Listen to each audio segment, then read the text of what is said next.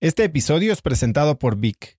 Si me conoces, sabes que soy un consumidor voraz de audiolibros y que he probado todo tipo de aplicaciones para seguir nutriendo mi mente mientras manejo o mientras corro o hago ejercicio, pero sin duda, por mucho, Vic es mi favorita. Con Vic puedes convertirte en una máquina de aprendizaje porque con solo 15 minutos al día puedes leer más de 12 libros al año. En Vic tienen más de 250 mil títulos y puedes escuchar resúmenes de bestsellers en menos de 15 minutos o libros completos, incluido mi libro Haz lo que importa, así como mis Vic originales como Cómo combatir el síndrome del impostor. Vic, por ser escucha de cracks, te regala 7 días de prueba y después contenido ilimitado por solo 167 pesos al mes en un pago anual de 1.999 pesos al suscribirte a Vic. Simplemente ve a cracks.la diagonal Vic. Vic se escribe B alta E E K.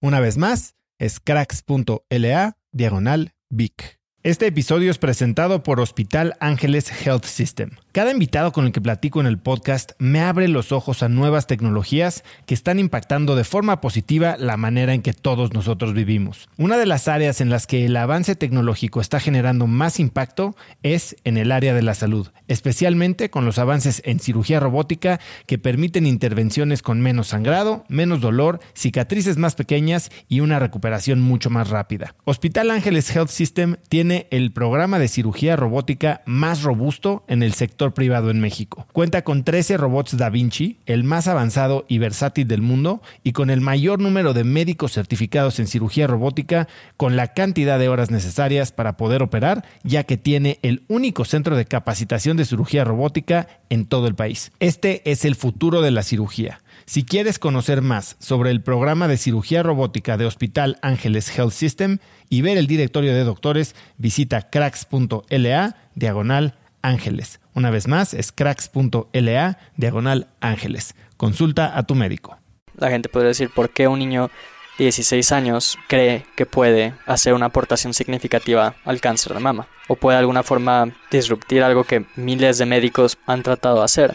Mi perspectiva era creo que me están subestimando y creo que puedo destruir el concepto de tempo que ustedes tienen y avanzar mucho más rápido de lo que ustedes creen. Esa parte de mi vida me armó de coraje a decir, no importa qué edad tengas, puedes iniciar una compañía.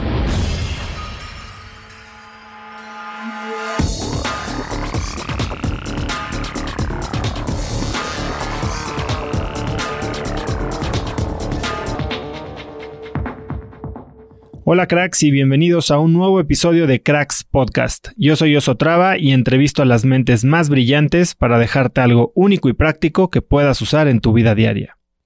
Antes de empezar, quería invitarlos a mi canal privado de Telegram, donde estoy compartiendo contenido exclusivo como reflexiones en audio, artículos interesantes y otras cosas que a veces se pierden en redes sociales. Algo que sí no hago para nada es mandar spam, así que si te quieres unir, solo ve a cracks.la diagonal Telegram y ahí nos estamos viendo. Pero bueno, mi invitado de hoy es Julián Ríos Cantú.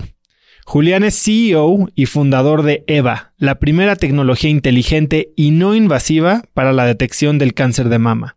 Es el mexicano más joven en ser galardonado con la Medalla Presidencial por la Innovación y Tecnología y es el primer mexicano en ganar el Global Entrepreneur Award de EO. Julián ha sido profesor invitado de la Sociedad Médica Nacional de los Estados Unidos y Harvard MIT Innovation Laboratories. Su compañía EVA ha sido nombrada una de las 30 empresas más prometedoras de 2018 por la revista Forbes y en 2019 la revista Inc. la nombró como una de las 50 compañías que están cambiando el mundo. Si esto fuera poco, EVA ha recibido inversión de algunos de los mejores fondos de venture capital en el mundo, como Cosla Ventures, Hummingbird Ventures y de inversionistas notables como Leonardo DiCaprio, Ashton Kutcher y Tony Robbins. Hoy no pudimos evitar extendernos en la entrevista. Dura casi dos horas, pero vale cada minuto de ella. Julián definitivamente es una mente privilegiada y fue sumamente interesante tener sus puntos de vista en temas que pueden hasta parecer controversiales. Así que con esto espero que disfrutes de esta profunda plática con Julián Ríos Cantú. Julián, gracias por estar aquí. Gracias por invitarme. Gracias por aventarte el viaje desde Puebla. No, al contrario. Siempre es divertido ese trayecto de dos horas treinta. Buenas ideas surgen en esos camiones de dos horas y media, pero no sé manejar, nunca aprendí a manejar. El emprendimiento inició cuando la edad promedio de un joven para aprender a manejar. Entonces mi vida se ocupó en, en EVA y terminé con una licencia que no me sirve nada porque nunca pude prender un carro. Es increíble porque mucha gente como que habla del futuro en el que la gente no va a manejar, no va a saber manejar. Tú ya eres ese futuro. Sí, yo soy como la representación física de las aplicaciones de sharing. O sea, no hago despensa, es Rappi. Prácticamente mi forma de vida. Mm, uso Uber como si fuera probablemente su mejor cliente. Y cualquier aplicación que haga que yo no tenga que ir a ningún lado o yo tener algún tipo de insumo que nada más me va a hacer gastar dinero como un carro, prefiero la aplicación. Sí, acceso y no ownership, ¿no? Juliano, va a estar increíble platicar todo esto porque sí, definitivamente ya es una filosofía y un estilo de vida muy diferente, sobre todo eh, no solo por tu edad, sino por el entorno en el que te mueves, ¿no? Y la exposición que has tenido, sobre todo a, altas tecnologías y empresas disruptivas en Estados Unidos y demás. Pero empecemos por algo que sé que te interesa y que mm, tal vez fue tu primer eh, involucramiento como emprendedor. ¿Por qué te gusta tanto la astrofísica? Buena pregunta. La razón por la cual la astrofísica o la física me llegó a interesar es básicamente el hecho de que no era bueno para nada más en la escuela, más que temas relacionados. Eh, yo soy disléxico, lo cual eh, me traía problemas en las áreas de conocimiento como literatura o eh, ética y cívica en la escuela, por lo que decidí gravitar en cuanto a mi enfoque y mi atención a cosas que podía tener una ventaja eh, contra mis otros compañeros. ¿Cómo se manifestaba tu dislexia? No leer en una edad tan temprana como mi hermana gemela, por ejemplo, y siempre ahí había una rivalidad y un, un sentimiento de no ser suficiente porque mi hermana iba más avanzada, como todas las mujeres eh, se desarrollan más rápido que los hombres, pero junto con mi dislexia mi hermana leía bastante prolíficamente y yo no, yo no podía hacerlo. Eh, y complejidad al leer en voz alta cuando me pedían en la escuela, lo cual en ocasiones era un poco vergonzoso porque me trababa, no, no entendía bien las oraciones a pesar de que las estuviera leyendo y lamentablemente al principio de mi vida, después eso cambió fundamentalmente, pero al principio tuve maestros que creían que este tipo de cosas se podían, se podían quitar por medio de ser más agresivos con el alumno. Ah, y eso no ayudaba. Entonces, ese descontento con ese tipo de materias escolares me llevó a más matemáticas, más historia y sobre todo la física. ¿Y qué era lo que te atraía tanto de la física? Bueno, realmente quien cambia la forma en la que veo a la física o a la ciencia es una persona llamada Richard Feynman. Feynman fue un físico norteamericano y fue con la última gran celebridad científica. Ganó el premio Nobel y eh, hizo cosas muy interesantes. Por ejemplo, el primer ballet con bongos eh, fue una de las primeras personas en descifrar varios jeroglíficos mayas. Eh, estuve involucrado en el proyecto Manhattan, etc. Y lo que Feynman me enseñó es que la ciencia, más que un cuerpo de conocimiento, es una forma de ver la vida. Y es una forma de tener descontento hacia no diría lo desconocido porque el científico ama lo desconocido, pero sí hacia lo que parece ser respuestas simplemente superficiales con las cuales la gente se siente satisfecho. Y, y buscar y escarbar debajo de la superficie de esas respuestas cuál es realmente el significado de las cosas que me rodean y el por qué el mundo funciona de la forma en la que funciona. Y esa perspectiva de que la ciencia no era solamente un cúmulo de ecuaciones y un cúmulo de definiciones, sino era una forma completa de ver la vida, fue lo que me atrajo desde una perspectiva sí numérica, me gustaba mucho la parte cuantitativa de la física, pero también la parte poética, o sea, lo que el universo nos puede enseñar de nosotros mismos y eh, la postura del hombre como un viajero en la Tierra tratando de descubrir más acerca del universo mismo. Aquí voy a divagar un poco, pero dijiste do not, do not hold anything. Este, una de las perspectivas que más me gusta es nosotros no vivimos en el universo, sino que somos una manifestación del universo, somos parte del universo. O sea, no es simplemente nuestro lugar de residencia, nuestros átomos, nuestras moléculas son parte del universo mismo. Por lo tanto, el hombre, desde una perspectiva poética, el hombre la mujer, somos una manifestación del universo mismo tratando de entenderse a sí mismo. Entonces el universo congenió este grupo de átomos y moléculas y creó un ente para entender al universo mismo. Y esa perspectiva me topé con ella cuando tenía 14 años y es como los de las cosas más profundas que he topado en mi vida. Y el que el pensar al, al humano como una herramienta del universo para comprenderse a mayor profundidad a sí mismo es creo que una de las cosas más motivantes. ¿No crees que es un poco egocéntrica? ¿En qué sentido? En el sentido de que somos la respuesta o el intento del universo de entenderse a sí mismo. No, pues probablemente somos una de las intentos. N factorial iteraciones que el universo tiene y dijo, vamos a ver si este funciona, lo va a poner en este cuadrante del universo y un billón o un trillón más de intentos. Y probablemente perdimos, no somos quien va a tener todas las respuestas al universo, pero mientras aún el universo nos permita seguir teniendo conciencia, pues habrá que disfrutarlo, ¿no? Pero llámalo egocéntrico. ¿Qué haces con estas preguntas? Tú lanzaste un sitio. Yo lancé un sitio, así es. Eh, y ese fue, en retrospectiva, mi primer emprendimiento. Pero en ese momento estaba yo lejos de creer que eso era un emprendimiento o que eso era cualquier cosa fuera de mi deseo por divulgar más cerca la ciencia. Eh, Tenías 15 años. Yo tenía 14, 15 años. Y yo en esa edad decido que quiero involucrarme más en astrofísica, fuera de la escuela, fuera de mis libros, y me uno a primero la Sociedad Astronómica de Monterrey en ese momento y después la Sociedad Astronómica de México. Y básicamente era todos los sábados en la tarde ir a reunirme con un grupo de personas entre 55 a 70 años de edad. Justo te iba a decir, es exactamente lo que un niño de 15 quiere hacer. Así es, era, era mi principal diversión.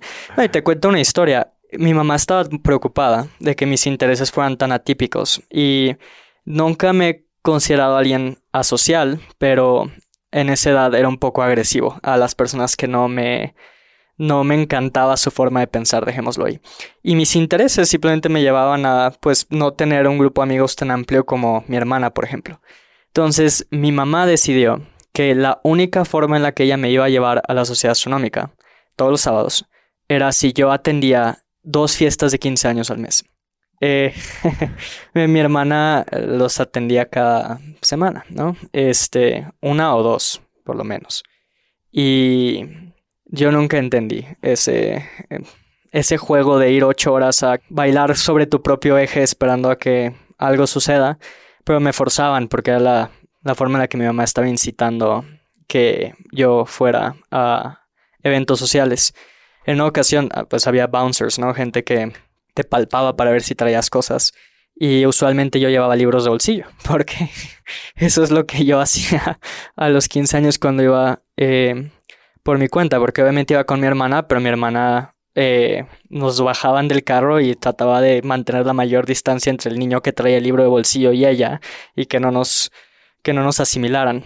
Entonces, a veces sí me dejaban llevar mis libros y si podía entrar mis libros a, al 15 años simplemente me iba a la esquina a leerlos. ¿y esto no te causó temas pues, de bullying, eh, este tipo de cosas? Siempre he sido un bullying muy agresivo. Eh, intelectualmente hablando. Y eh, en parte se me forzó a hacerlo como mecanismo de defensa, porque en un inicio si empezaron los comentarios, eh, obviamente las miradas de tus compañeros, pero tenían ellos una fuerza física, yo tenía lo que considero una fuerza intelectual y los podía hacer sentir muy mal con palabras si trataban de hacerme daño.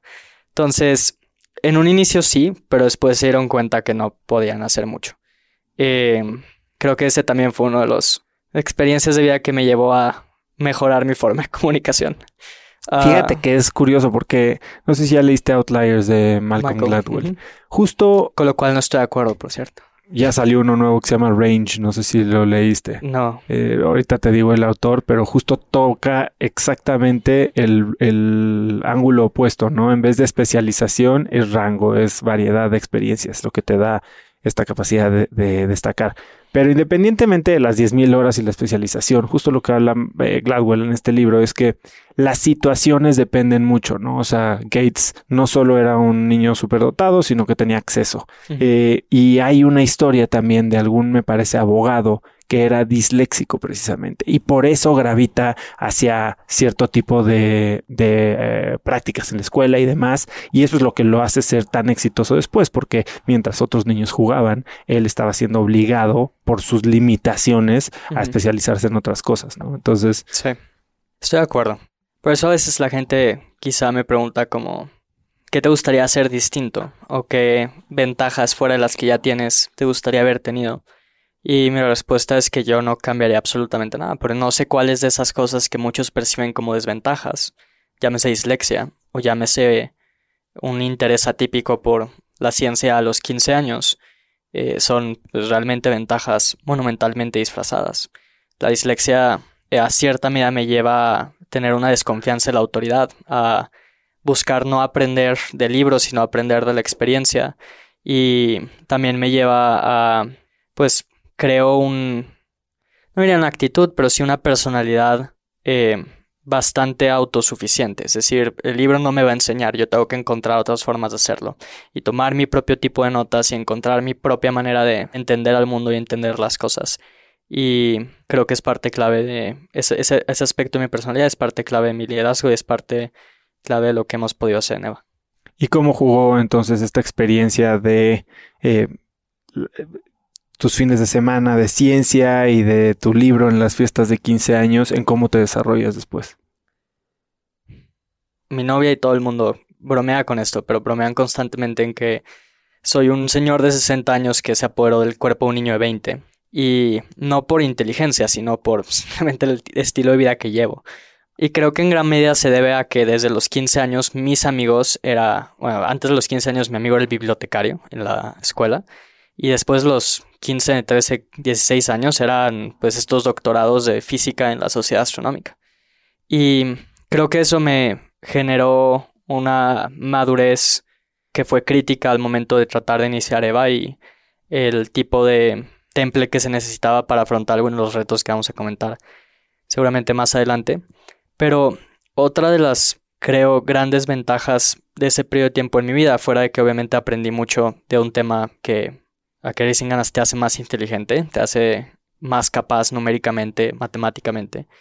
Em, creo que lo principal fue el darme cuenta que gran parte del el tempo de la vida, o sea, lo que la sociedad te predestina a qué edad tienes que hacer algo, es un constructo social que puedes destruir si tienes la suficiente convicción. O sea, ¿qué hacía un niño de 15 años dando conferencias de agujeros negros y mecánica cuántica a un grupo de doctorados?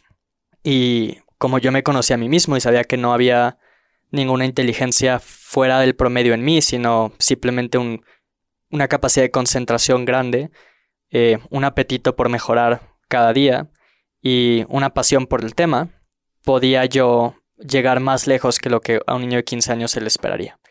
Y cuando inicio Eva, a los 16, 17 años, eh, es la misma perspectiva.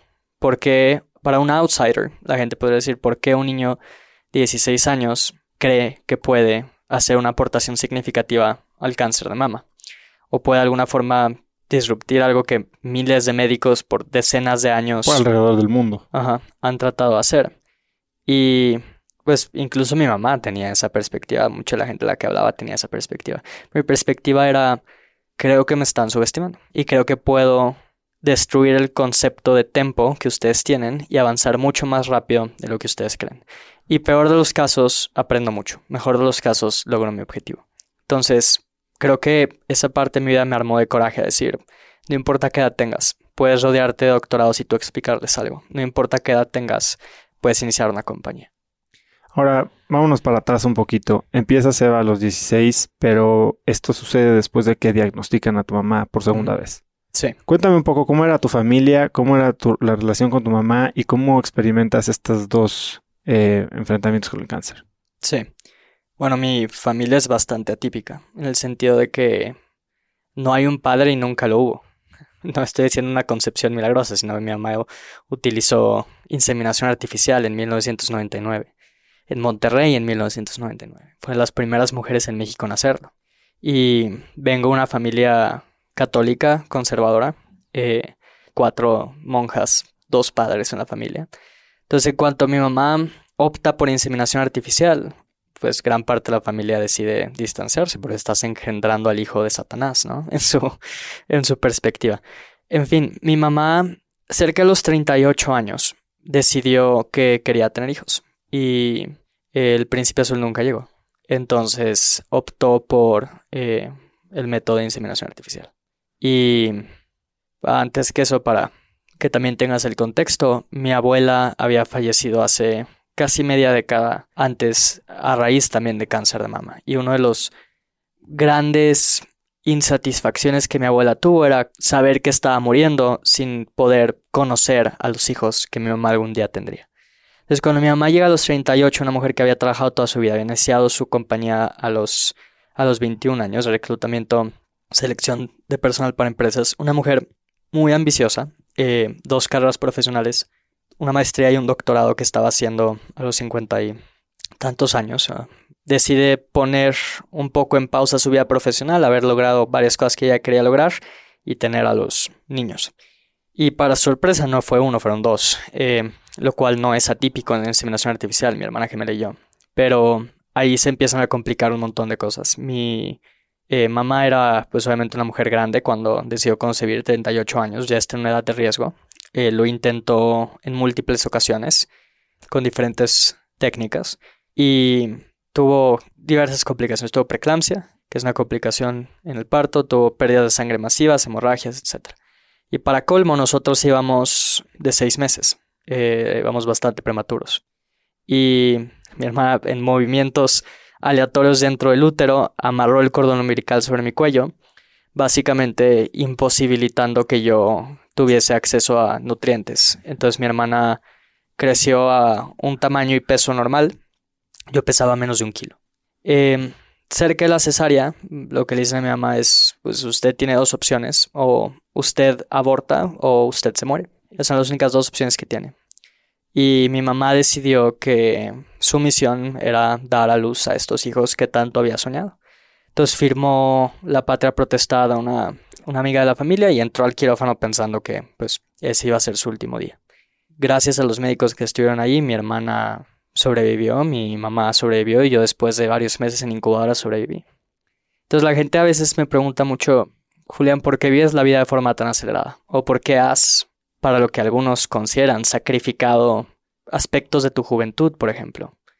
Y mi respuesta siempre es la misma. Si no viviese mi vida al máximo, estaría desperdiciando un sacrificio de vida que mi mamá hizo antes siquiera de conocerme. Tengo una responsabilidad moral por asegurarme de que esta vida, la única que tengo, de acuerdo a mis creencias, eh, sea realmente monumental y haga lo mejor que tengo con las habilidades que se me dieron y las oportunidades que se me han dado. Y regresando a este concepto de estás desperdiciando, ¿Has considerado en algún momento que has perdido alguna oportunidad por perseguir este objetivo monumental? No. Trascendental. En ningún momento. O sea, y si lo hay es muy efímero. Es... Oh, te voy a dar un ejemplo muy malo. Échatelo. Creo que es como la pornografía. Cuando lo piensas, parece algo bueno. Y una vez que se comete el acto, te arrepientes contigo mismo. Y creo que la vida juvenil es básicamente la misma. Es que algo que quizá a veces te llama. Ese hedonismo un poco. Me encantaría salir de antro con mis amigos. Y luego ves lo que realmente se trata, que la mayoría del tiempo es una habitación cerrada, música muy fuerte, luces bajas, la gente moviéndose bajo su propio eje, ocho horas, intoxicándose con alcohol. Lo tienes que cuidar de ellos, llevarlos a su casa y por las siguientes seis días lo único que hablan, lo único que comentan es de lo ebrios que se pusieron y lo interesante que estuvo la noche. Y de lo que no se acuerdan. Y de lo que no se acuerdan. y lamentablemente es mucho la juventud, a excepción de algunos jóvenes que tengo la fortuna de conocer. Entonces, eso junto con la esclavitud que considero que es la escuela, o sea, es tener cero control sobre tu vida, estás a la merced de lo que un maestro quiera hacer o poner en un dado día y tus tardes eh, están subyugadas también a lo que estas personas quieren es, eh, en mi opinión, el, epítome de de la esclavitud. Y lo impresionante es que la mayoría de estos maestros no han vivido ni experimentado lo que decías tú antes, ¿no? Nunca han hecho esto de lo que están hablando. Sí, así es. Y principalmente en emprendimiento. Eh, yo me eduqué brevemente en el Tecnológico de Monterrey, duré aproximadamente cuatro meses y dos materias reprobadas en la universidad. Y una de las tenía una materia de emprendimiento, ¿no? Y fui básicamente emprendedor incógnito, porque ya parece entonces la gente sabía un poco de lo que habíamos hecho, pero decidí no decir nada, ¿no? O sea, simplemente tomé la clase. Y me era una gran sorpresa el ver cómo una persona, un hombre en particular, puede tener tanta convicción en lo que dice y calificar a estudiantes con base en ello cuando su eh, experiencia es, es nula. Y hay una frase muy buena en Nassim Taleb que dice que los maestros son personas a los cuales, y perdón por la profanidad, a los cuales nunca les bajaron los testículos para poder tomar retos. Hay algunos que son extraordinarios y deberían ser maestros, pero aquellos que estudian negocios, por ejemplo, o, que enseñan negocios, por ejemplo, que enseñan emprendimiento, eh, me parece una falta total de convicción. O sea, la vida los dotó de un cerebro bueno, y con una falta de huevos para tomar los retos que son necesarios cuando el emprendimiento te llama. Em, y desde muy joven tenía una idea muy clara de que quería que mi vida fuera, fuera algo que contarse, fuera algo que estuviera fuera de la norma. Y era un miedo irracional que tenía desde los cinco años. Eh, recuerdo estar en la sala de televisión de mi casa y ver cualquier serie documental o cualquier película, John F. Kennedy, por ejemplo, y pasaban los créditos y yo tenía un miedo profundo de que la vida se me estaba escapando y que iba a ser yo para poder lograr algo tan interesante como esos hombres y mujeres habían logrado. Y yo, un miedo racional, pero tenía ocho años, no tenía por qué estar preocupándome de esas cosas. Pero eh, desde muy niño supe que para lograr las ambiciones que tenían, era muy poco común que el camino convencional iba a ser el mejor camino para mí. Y en un momento de mi vida se, se tuvo que tomar esa decisión de si iba a simplemente seguir el camino de ir a una excelente universidad con una beca completa, sacar un buen trabajo, luego una maestría, ir a un muy buen trabajo, escalar dentro de la cadena corporativa o simplemente ser un físico, o tomar este riesgo, tomar esta oportunidad que se me estaba dando y llevarla al límite. Ahora sí, cuéntame, ¿cómo se da esta oportunidad? Le da cáncer o bueno, diagnostican a tu mamá por segunda vez. ¿Cómo decides tomar acción? ¿Cuál es la, la, idea? El problema me queda claro, ¿no? Eh, y si quieres ahorita me lo describes con tus palabras, pero ¿cómo pasas de, ok, soy un niño de 16 años a activamente tomar pasos para resolver este problema gigante? Sí. Creo que para empezar, quiero comentar acerca de la frustración que yo sentía a los 15 años cuando mi mamá fue detectada por segunda ocasión. Mi mamá es una mujer sumamente proactiva respecto al cuidado de su salud, especialmente en cuestiones de cáncer de mama, pero ya lo había sufrido y no tenía la intención de volverlo a sufrir y era una enfermedad que había matado a su propia madre, a mi abuela. Entonces no, no era algo de lo cual ella se tomaba la ligera. Llevaba mastografías anuales, autoexploraciones e incluso una terapia hormonal para reducir el riesgo de una segunda recurrencia, que los médicos le llaman terapia hormonal, yo lo llamo castración química porque es lo que es, es una reducción completa de estrógeno en el cuerpo, que es la principal hormona eh, sexual de la mujer. Y a pesar de todas esas cosas, es detectada con un cáncer en estado invasivo. Entonces mi pregunta es, si ese es el caso para una mujer como mi madre, ¿cuál es el caso para el resto de las mujeres mexicanas? O más allá. ¿Cuál es el caso para el resto de las mujeres en el mundo? Que no tienen la proactividad de mi madre, el acceso de mi madre a servicios de salud buenos, ni el poder adquisitivo de mi madre para hacer frente a esta enfermedad. A mi mamá le quitaron ambos pechos, se los amputaron, por eso que se llama mastectomía. Para cualquier otra mujer hubiera sido una sentencia de muerte, no hubiera sido una mastectomía, hubiera sido una sentencia de muerte. Entonces yo no lo podía creer. Francamente era algo que regresas en tu mente y las observas de diferentes ángulos y aún así no las entiendes. A pesar de que soy muy pragmático, muy racional, mi mamá obviamente tenía un enojo mayor porque era sentimental y espiritual para ella. Porque a mí me toca esto en estado invasivo cuando yo fui tan proactiva. Bueno, entonces decido aplicar el mismo método que ya había aplicado yo para entender astrofísica física a una edad joven a entender el cáncer de mama. Y es básicamente encerrarme en una habitación con mi computadora y analizar todo el campo de conocimiento. Afortunadamente también aprendí mucho con el paso de mi madre. O sea, yo tenía que ayudar en las curaciones una vez que se hizo la mastectomía. Em, eh, estuve en habitaciones cuando se tomaban decisiones médicas. Entonces entendía bastante bien el proceso. Y al adentrarme a, a este mundo, decidí que quería enfocarme en cuáles son las tecnologías actuales que se han utilizado para detección de cáncer y de dónde vienen y cuáles son las que siguen, pensando que yo iba a encontrar algo en el futuro, iba a encontrar algo que estuviese emergiendo y yo pudiese aportar. Para mi sorpresa encontré algo en el pasado que había estado monumentalmente desaprovechado. O sea, desde 1970 se sabe que hay una correlación entre temperatura del pecho y cáncer de mama. Y en 1980 prácticamente se perdió completo interés en en ese campo de conocimiento, en esa vía. Y eh, era un estudio, se llama Breast Cancer Demonstration Project, que evaluaba mastografías, ultrasonidos, exploraciones físicas y el análisis térmico. Y básicamente la conclusión era que el análisis térmico no funciona. Y pues la gente perdió interés. Pero entonces yo me pregunté por qué no funcionó. ¿Cuáles fueron las cosas que llevaron a esa decisión? Y comienzo a adentrarme más en, esta publicación. Eh, contacto a algunas personas en la Universidad de Stanford en donde se hizo el estudio, o sea, correos y correos tratando que me respondieran, gente que estuvo involucrada con el estudio para que me diera más información de primera mano de cómo se llevó a cabo. Y lo que descubro es eh, lo que yo considero, y hemos demostrado, que eran errores metodológicos grandes en la forma en la que se puso a prueba esta tecnología. Por ejemplo, eh, se puso en centros en donde no había ningún médico con experiencia previa usando el dispositivo. Eh, la interpretación se hizo diciendo ella tiene cáncer, ya no tiene cáncer, mientras que para la mastografía, por ejemplo, tenían BIRAT 0, 1, 2, 3, 4, 5 y 6, que es un intervalo de probabilidad.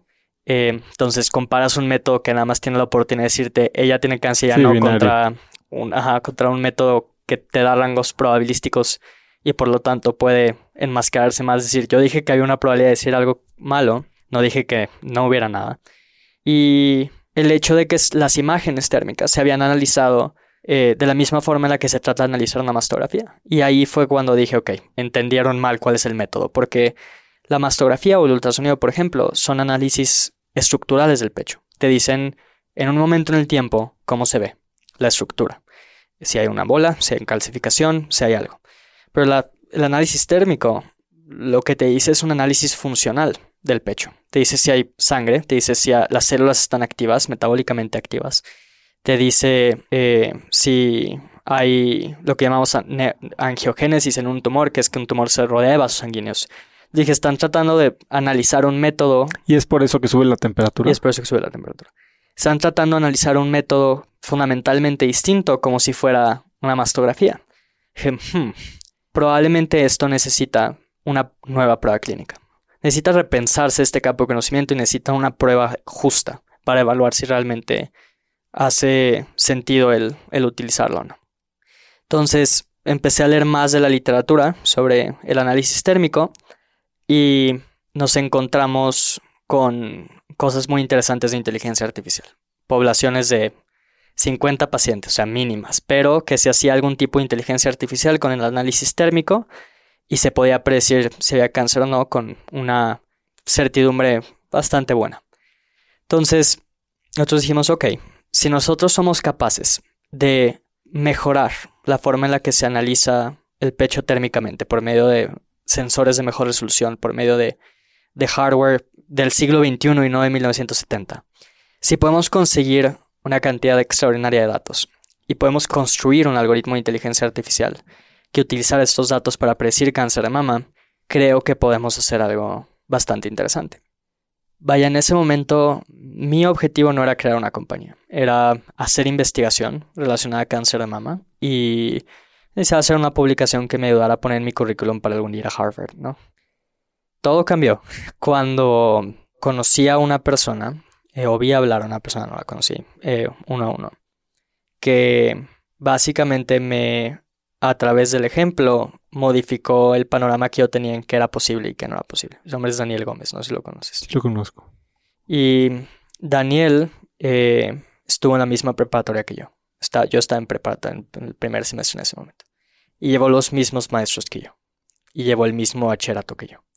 Entonces tienes a esta persona que viene Que a... para quien no sabe, Daniel tiene una empresa que se llama Solveig. Solven, So- Solven, de perdón. biodiesel. Y hace biodiesel y bueno, tiene varios emprendimientos alrededor del mundo, da pláticas y, y ha sido un caso de éxito increíble, Premio Nacional del Emprendedor, eh, de la Juventud y demás. ¿no? Entonces Daniel está en una plática en mi preparatoria eh, y está hablando de todas estas cosas que acabas de enumerar, ¿no? Y en ese momento él y Jordi Muñoz, el de Tree Robotics, quería lanzar un dron no tripulado a la luna.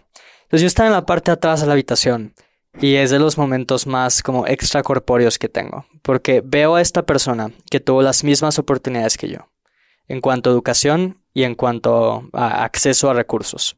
Y una persona a la cual yo estaba y sigo convencido de que era más yo inteligente que esa persona misma. Entonces dije, si esta persona pudo, en la misma edad que yo, no me cabe duda de que yo también puedo. Ya tengo un referente, sé que esto es posible, entonces ya no me va a detener. Pero que ya no estoy jugando a algo que quizás sea imposible. Sé que hay un referente, sé que yo puedo ser mejor que él y sé que puedo hacer esto. Y en ese momento cambia de querer hacer investigación a vamos a hacer una startup. Quiero hacer una compañía. Ah, entonces lo primero que hice fue comprarme muchas biografías de gente eh, emprendedora. El primer libro que leí de emprendimiento no era una biografía, de hecho era Zero to One de Peter Thiel, de quien podemos hablar después. Y después prácticamente lo único que leí eran biografías, ¿no? Eh, ¿Cuál fue la que más te marcó? en una etapa temprana, probablemente la de Elon Musk, de Ashley Benens, y el libro biográfico con más impacto en mi vida, Steve Jobs, Walter Isaacson. O sea, no, quizás suene cliché, pero quienes dicen que es cliché no han leído ese pinche libro, porque ese libro es muy, muy bueno y esa vida es muy extraordinaria. Um, entonces, era una obsesión de mi parte. Prácticamente estaba buscando por medio de osmosis estar cerca de libros, estar cerca de material, convertirme en emprendedor. Y por meses, lo único que podía pensar antes de irme a dormir era en emprender. ¿Y te imaginabas cómo sería emprender o te Me imaginaba... ubicabas ya emprendiendo? O sea, hacías estos ejercicios de visualización y, No, me- y algo que, digo, Tony Robbins, Ajá. que también tienes una muy buena relación, es tu inversionista, hace mucho, ¿no? Sí, pero en ese momento no era, no era lo que ahora sé que es el emprendimiento, que es estar trabajando 12 más horas al día. Era yo dando una keynote estilo Apple, eh, presentando una tecnología que tuviera un cambio fundamental en el mundo. Un niño de 15 años era lo que, lo que aspiraba. Y no podía dejar de soñar en eso, y no podía dejar de pensar en eso. Entonces decidí eh, meterme a un concurso de emprendimiento se llama Babson, de la Universidad de Babson en Boston, que venía aquí en el Tecnológico Monterrey. Eh, casi no me aceptan, porque no tenía el currículum suficientemente bueno como para entrar a este concurso de emprendimiento. Y el primer día que llego, me doy cuenta que voy a destruir a todas estas personas. porque para ellos, el curso empezaba en la hora en la que empezaba y terminaba en la hora que terminaba. Y hasta ahí dejaban de pensar. O sea, llegaba la siguiente semana donde tendríamos que tener avances y prácticamente lo único que avanzaron fue lo que avanzaron en la clase pasada. Y ahí fue cuando me di cuenta que la única diferencia entre ellos y yo iba a ser que yo iba a trabajar más duro que ellos. Iba a tener más pasión en lo que estábamos haciendo. Y ese concurso cometió el error, el pecado capital de los concursos de emprendimiento, que era decir, agarra a las dos personas que están al lado de ti que no te Son conocen tus co-founders. y haz, y te, tienes tus co-founders, ¿no? Entonces éramos cuatro personas en total. Eh, tres de ellos tan útil como un papel y yo. Eh, por egoísta que se escuche, pero realmente para ellos también terminaba el, el concurso al final del día, al, al final de ese día y, y no lo volvían a pensar. Entonces decidí que, pues bueno, así eran las circunstancias que me tocaron, iba a tratar de hacer lo mejor que pudiera con este equipo y luché para que se pusieran al corriente y me apoyaran. Y yo no podía dejar de pensar en, en esta idea de tomar lo que ya sabía de cáncer de mama, la investigación que había hecho y la promesa de esta tecnología y hacerla una startup. Y el día del concurso llegó, presentamos, eh, destruí a todos, efectivamente. Y ahora sí, estos co-founders empezaron a decir como, ah, bueno, ¿y quién va a ser el CEO de la compañía? Y yo como, ¿what? ¿Qué- ¿Cómo que quién va a ser el CEO de la compañía? Yo voy a ser el CEO de la compañía. Me dice, no, pero yo estoy estudiando negocios en la universidad, tú todavía estás en la preparatoria. Y afortunadamente pude escapar de eso. Les dije, como esta es mi idea, nos vemos y no hay ningún contrato legal entre nosotros. Y no volví a hablar con ellos. Pero sabía que el paso número uno para hacer una startup era conseguir cofundadores. Y mi segundo intento para conseguir cofundadores no iba a salir mal. Entonces busqué a las personas más inteligentes que ya conocía. Gente de mi edad, mayor, perdón, un poco mayor a mi edad, pero con una gran habilidad técnica y una gran pasión por cosas atípicas. Uno de ellos había hecho una impresora 3D eh, a partir de materiales que encuentras en su casa, lo puso en Kickstarter y había ganado decenas de miles de dólares cuando tenía veintitantos años. Otro se fue a San Francisco a una universidad a estudiar inteligencia artificial y estaba haciendo internships en Amazon haciendo algoritmos y, dijo que ustedes dos van a ser mis cofundadores. ¿Y cómo, cómo los conocías? Ellos me enseñaron a programar. Ellos eran los eh, alumnos encargados del equipo de robótica de la preparatoria, el cual yo fui por poco tiempo parte de ese club de robótica y, y ahí los conocí. Entonces nos, nos reunimos los tres y empezamos a, aplicarnos a la tecnología. Y después de eso hubo un... Y esto es sin fondeo, sin nada pura, pura teoría, vamos a decir. Pura inventiva, pura pasión. Y lo único que mantuvo el show andando en esos momentos era básicamente mi... Lo podrías categorizar como una locura, como una locura enraizada en que esto tenía que funcionar y iba a funcionar y de alguna forma generar el sentimiento de progreso en estas personas, a pesar de que no, no tenemos recursos, no, no tenemos mucho. Y necesitábamos a alguien que estuviera más en la parte software. Eh, entonces hubo una feria de practicantes en el TEC y básicamente nos dieron espacio. Y esta feria de practicantes tenía pues, las carpas más hermosas, proyectos eh, con pantallas en donde podías ver lo que pasaba y nosotros teníamos una mesa con un laptop sucia en donde había una presentación que yo había hecho y unos recortes, unos cuadrados de papel que eran como unos brochures de, de la compañía que habían sido cortados por mí por tijeras, entonces te puedes imaginar la precisión y engrapados. Y solamente una persona se acercó. Y esa persona dijo, miren, yo tengo un trabajo ya en el TEC de Monterrey, empecé la semana pasada, si ustedes me dicen hoy que puedo trabajar con ustedes, trabajo con ustedes sin sueldo y renuncio a mi trabajo. Eh, y dije, como si esta persona tiene esa pasión, a pesar de las circunstancias, que es no hay nada, eh, creo que esta persona puede ser parte de esta, de esta historia. Y así conocí al cuarto cofundador de mi compañía, Fernando. Y como dices, no teníamos recursos y no teníamos la intención de preguntarle a nuestros padres por dinero. No creíamos que el emprendimiento se basara en esas chingaderas, francamente. O sea, gasta tu propio dinero. No gastes el dinero a alguien más. Entonces, lo primero que hicimos fue ingeniar el cómo podíamos prototipar. Y compramos en eBay una caja de hojas de cobre que costaba 4 dólares 50. Eh, compramos un Sharpie, un marcador permanente, y compramos una cubeta de ácido, que eso fue lo, de lo más caro. Porque descubrimos que si nosotros tomábamos una hoja de cobre y le pintábamos con marcador permanente cómo queríamos que se viera el circuito, y luego lo sumergíamos en ácido, se carcomía todo el cobre menos la pintura y tenías tu camino del circuito. Y puedes hacer un circuito electrónico flexible de esa forma. Eh, entonces lo hicimos en el sótano de la casa Antonio. Lo hicimos hasta que nos dimos cuenta que los gases que salen de la reacción química son cancerígenos y no había ventanas. Y luego tenemos el problema de soldar los pequeños sensores térmicos que iban en, en el dispositivo. Y no puedes usar un cautín, son milimétricos, sino puedes usar obviamente un soplete. Entonces Antonio robó el microornito de su casa, se lo robó de su madre. Y lo desbaratamos y lo hackeamos todo. Eh, y era un, un microornito completamente desbaratado, lleno de cables, que se veía como una bomba. Se escuchaba como una bomba porque tenía el reloj. Y francamente era una bomba. Cuando lo conectamos a la incubadora de empresas del Tecnológico de Monterrey, tronamos el transformador de toda la zona norte. Y hasta este día no saben que fuimos nosotros. Yo vi claramente como Toño metió el, el, el microornito, salió una chispa y de repente ya no había luz en el Tecnológico de Monterrey. y ese fue, ya después de que Toño lo arregló, ese fue eh, nuestro primer sistema de soldado. Entonces no teníamos dinero, pero teníamos inventiva y teníamos pasión. Ah, y eso fue suficiente para un emprendimiento tan complejo como hardware. Entonces yo veo muchos jóvenes que dicen, Julián, pero no tengo recursos para emprender, están haciendo una app. agarra un curso en YouTube, aprende a programar y es lo único que necesitas básicamente.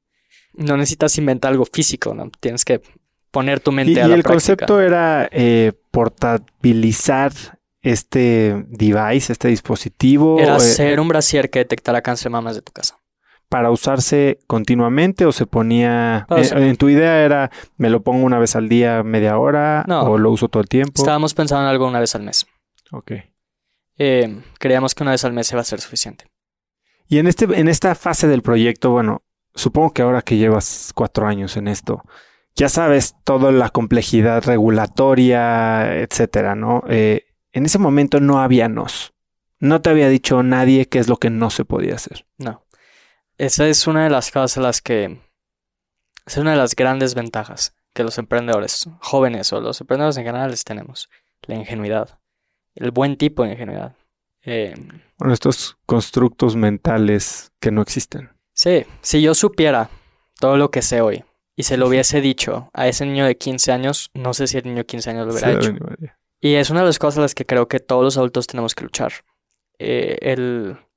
Sí, la experiencia trae cosas muy buenas, pero también tenemos que tratar de tener un beginner's mindset otra vez y el buen tipo de ingenuidad que nos hace minimizar los riesgos y los retos y decir sí, esto es posible. Pero sí, no, o sea, no teníamos ni idea. No, sabíamos que la COFEPRIS existía, no sabíamos que la FDA existía.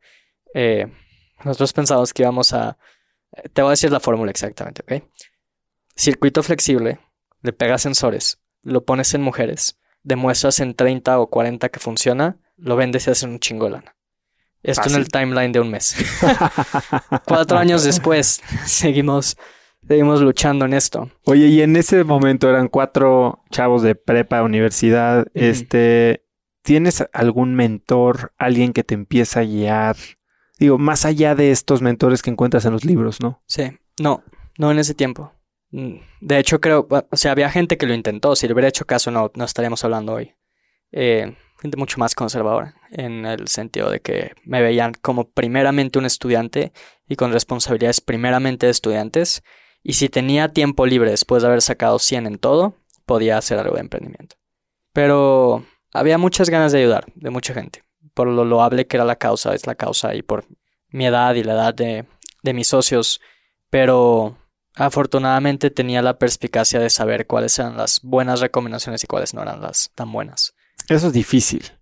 Eh, yo, llevo emprendiendo más de 10 años y es muy difícil cuando te sientas con gente admirable, exitosa, con experiencia y los consejos nada más no cuadran con tu visión. No, y además de que a los 15, 16 años, pues no es gente admirable y exitosa, es cualquier persona que tenga más edad que tú se cree en la posición de poder hacerte cualquier comentario que... Cualquier comentario es ley porque tienen más experiencia y han vivido más cosas, ¿no? Porque estudian negocios. Porque estudian negocios, estudian finanzas.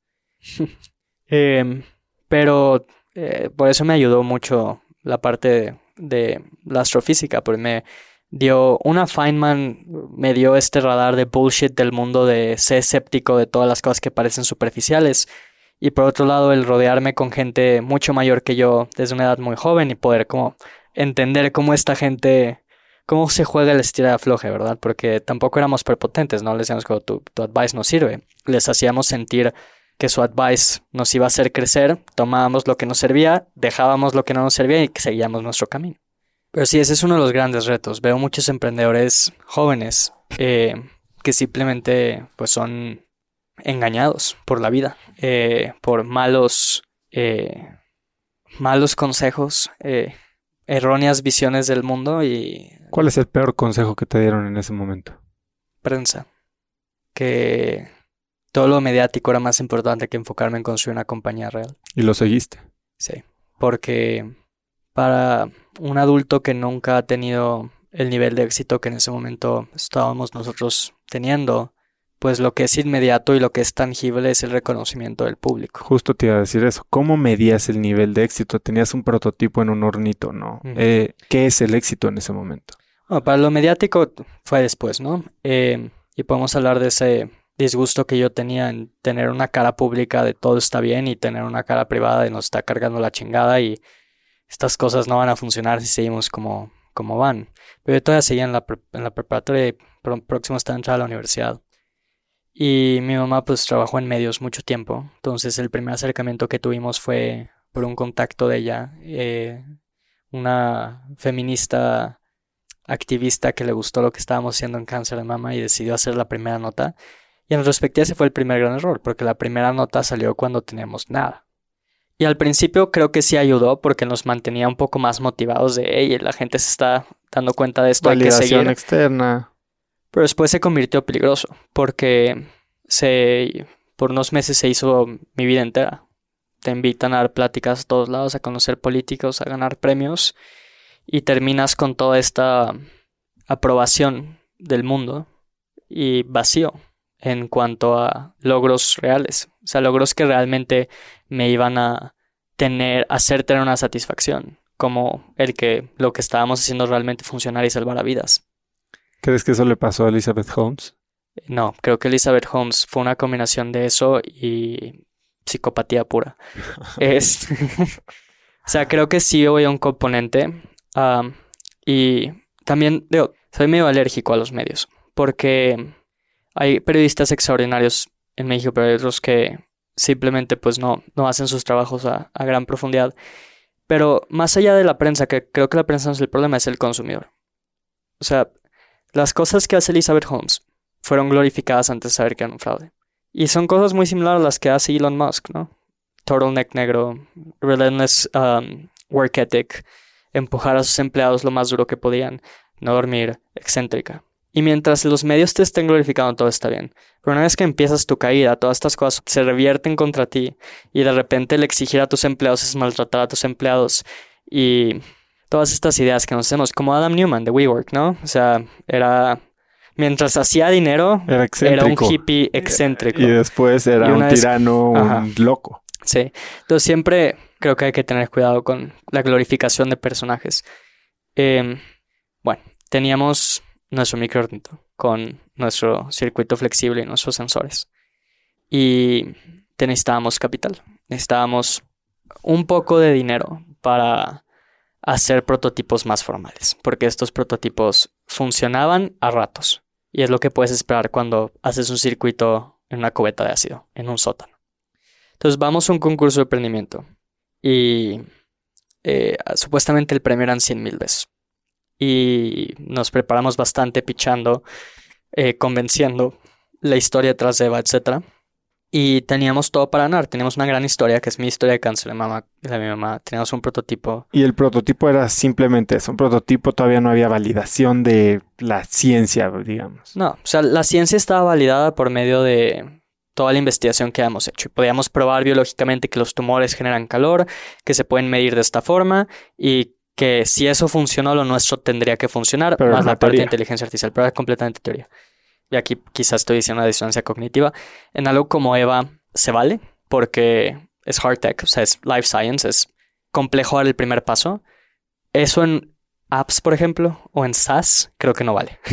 creo que las ideas sí no se deben de presentar en concursos de pitching, porque es una diferencia muy grande entre una idea de una compañía life science, una idea bien fundamentada, que es un white paper, nosotros tenemos un white paper, mucha investigación, etcétera, eh, comparado con creo que este modelo de negocios puede funcionar, denme dinero para probarlo. Pues cripto, hace dos años. Ajá. bueno, entonces vamos a este concurso y teníamos todas para ganar y eh, afortunadamente ganamos. Entonces ganamos y nos dan un cheque como del tamaño de mi cuerpo, ¿no? Que dice 100 mil pesos. Y lo levantamos, salimos en las fotos, el es con el que sales junto Tesla. Sí. Ahora, ese mm, cheque tiene un asterisco en al final de los 100 mil pesos. Y al final de todo el evento le pregunto a la persona encargada qué significa, cae la lana? qué significa ese asterisco, ¿no? Cuando cae la lana. Dice, no, Julián, son 100 mil pesos en servicios administrativos. Hijo de la chingada. Para traducirlo significa que no hay premio. Eh, no dijeron eso en, la mayoría de la comunicación. Entonces, nos dieron 100 mil pesos en servicios administrativos y cuatro iPads. Entonces, tres iPads las empeñamos en el Monte de Piedad y un iPad la vendimos al papá de la novia de Antonio. Y teníamos como 8 mil pesos, que era una buena cantidad de dinero. Yo nunca había visto 8 mil pesos en mi vida, en ese momento y mucho menos había sido dueño de 8 mil pesos. Bueno, entonces tomamos este capital y mandamos a prototipar a China. Y si nuestros diseños electrónicos estaban bien, íbamos a tener un prototipo. Si había un error y hubiésemos gastado todo el dinero que teníamos en prototipos que no iban a funcionar. ¿Cómo conseguiste esta, este lugar para prototipar? Eh, Antonio, porque Antonio estaba muy metido en electrónica y en robótica y en la escuela. Eh, él siempre había querido hacer circuitos electrónicos, entonces hacía investigaciones de a dónde podría mandar algún día sus circuitos. Entonces Toño ya, ya tenía todo esto planeado, era su fetiche, el, el, la electrónica, y lo sigue siendo. Am, entonces llegan los prototipos, habíamos hecho 10, 8 no funcionaban, 2 sí funcionaban.